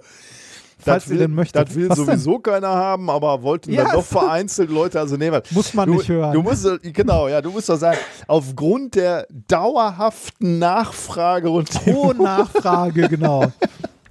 Kann man das wieder erwerben. Ähm, und Nummer zwei. Uns haben mehrere Leute darauf hingewiesen, bitte seht ab, äh, seht davon ab, uns weiterhin darauf hinzuweisen, dass man unsere Folgen anscheinend äh, teilweise bei Spotify gerade nicht runterladen kann. Man kann sie hören, sie werden gestreamt, alles kein Problem. Wenn man sie über runterladen und unterwegs hören möchte, geht das wohl nicht. Da gibt es gerade ein Problem. Dazu ähm, würden wir euch empfehlen, äh, zum einen einen ordentlichen Podcatcher zu benutzen, weil man da noch Kapitelmarken hat. Aber davon mal abgesehen, wenn man weiter Spotify benutzen möchte, kann man auch das tun. Ähm, äh, wo genau da das Problem liegt, äh, konnten wir so schnell jetzt tatsächlich nicht herausfinden, ähm, weil wir die Sachen, die zu Spotify gehen, äh, nicht auf unserer eigenen Infrastruktur oder von denen von Freunden liegen haben, sondern das äh, reichen wir durch Podigy tatsächlich zu Spotify weiter. Das ist historisch so gewachsen und äh, da müssen wir in den nächsten Tagen mal schauen, wo denn da der Fehler liegt, warum man die hören, aber nicht runterladen kann. Ja. Okay, ich bin gespannt, wie sich das auf, auflöst. Okay, dann sind wir durch, oder? Sind wir, ja. Dann, äh, ja, ich habe, genau, wir, wir hören uns in, äh, wir sehen uns in einer Woche zum Stream und äh, hören uns in zwei Wochen wieder. Zwei Wochen habe ich eine Deadline für einen Vollantrag, den ich einreichen muss. Ich habe jetzt viel dabei. zu tun. Ja, ich äh, hoffe mal, wenn, wenn er kommt, dann kann ich auch drüber reden. Ich wollte jetzt nicht zu früh. Ich rede ja nicht so gerne über ungelegte Eier, aber wäre ein schönes Projekt. Ich guck mal. Gibt Ähm, es denn trotzdem einen Livestream? Also machen ja, wir ja, ja, ja. Das ja, ja, kriegen wir schon okay. hin. Im Zweifelsfall machen wir so ein. Ich, ich habe ja gesehen, bei YouTube gibt es ja jetzt auch so äh, äh, Study with Me Videos, ne, wo Leute dann einfach äh, die, die Kamera laufen lassen und dann kannst du mit, mit dieser Person zusammen lernen, sozusagen, damit man sich nicht so alleine fühlt. Und das können wir dann beim, beim Stream ja auch machen. Wir machen einfach nur. Wo, Ich schreibe einen einfach nur Antrag. laufen lassen. Genau, ich, äh, ich schreibe einen Antrag und du machst deinen Kram und äh, gelegentlich fragen wir uns, wie es uns so geht und machen uns einen Kaffee zusammen und äh, wechseln mal zwei Sätze, aber im Wesentlichen sitzen wir nur so und arbeiten. Das ist ein Trend, der komplett an mir vorbeigegangen Echt? ist. Study Ja. with me. Also ich hatte bei, Vier bei, Stunden Study with me und Oder- über 300.000 Aufrufe. Was? oder, oder, oder genau, ja, teilweise noch länger sogar. Also diese ganzen, ich, ich äh, habe ja bei YouTube bin, bin ich auch so ein bisschen in dieser Productivity-Blase unterwegs und da ist das ein ziemlicher Trend geworden, würde ich sagen. Also äh, Okay, Background Noise, so Rain und so kann ich ja noch verstehen. Zehn Minuten, no music. Ja, Ja, okay. ich glaube, wenn, wenn du so siehst, dass einer sehr diszipliniert arbeitet und du hast möglicherweise dann auch so ein bisschen das Gefühl, in Anführungsstrichen unter Beobachtung zu sein, äh, kann ich mir schon vorstellen, das funktioniert. Teilweise hatten, hatten die Kanäle dann auch äh, eine Zoom-Session am Laufen, wo du dich einloggen konntest. Das heißt, tatsächlich warst du unter Beobachtung in gewisser Weise. Okay. Ähm, Was ich noch verstehen kann, sind so Pomodoro-Sessions quasi, Ja, dass jemand ja. irgendwie so alle, alle 20 Minuten sagt, so, jetzt fünf Minuten Pause und Ja. dann stimmt, ja. aber trotzdem schräg. Weißt du, früher konnte man einfach Super RTL anmachen und da lief das Feuer, aber Abends, wenn du von der Party nach Hause gekommen bist, ne? Ja. oder, oder ja, zum diese, Lernen. der, der Zug, der durch die Gegend gefahren ist, so. Äh, Ja, äh, Eisenbahnromantik. mein Gott, bin ich da schon besoffen nach Hause, Fernseher an, geil, der Zug fährt. Und dann gesessen und geguckt, ob ich erkenne, wo der gerade rumfährt. Äh, Die schönsten Strecken des Ruhrgebiets. Mein Gott, hätte ich Gibt's noch doch bestimmt, oder? so viel Zeit. Mit Sicherheit, ja. Gut, sind wir durch. Das war Minkorrekt Folge 184 vom 9.2.2021. Wir enden noch mit einem kleinen Musikbonmot. Macht's gut. Bis bald. Tschüss. This is the first law of thermodynamics. Get your geek on while I explainerize the mechanics. It's all about energy and where it doth go. It's all about transfer of energy, all about the flow. The total amount of energy in the universe will never change, never waver. It's constant, yeah? Got an eternal flavor. Not the band, obviously. Nuclear, solar, horse drawn, or synthetic. Energy comes in many forms potential and kinetic. A bag of sugar is energy in potential, guys. Burn it with a flamethrower and it'll caramelize. So when energy is released, the amount don't change, it's just transferred from one form to another. It's like love that flows between one man and another. You could be that man. Or maybe not. Okay?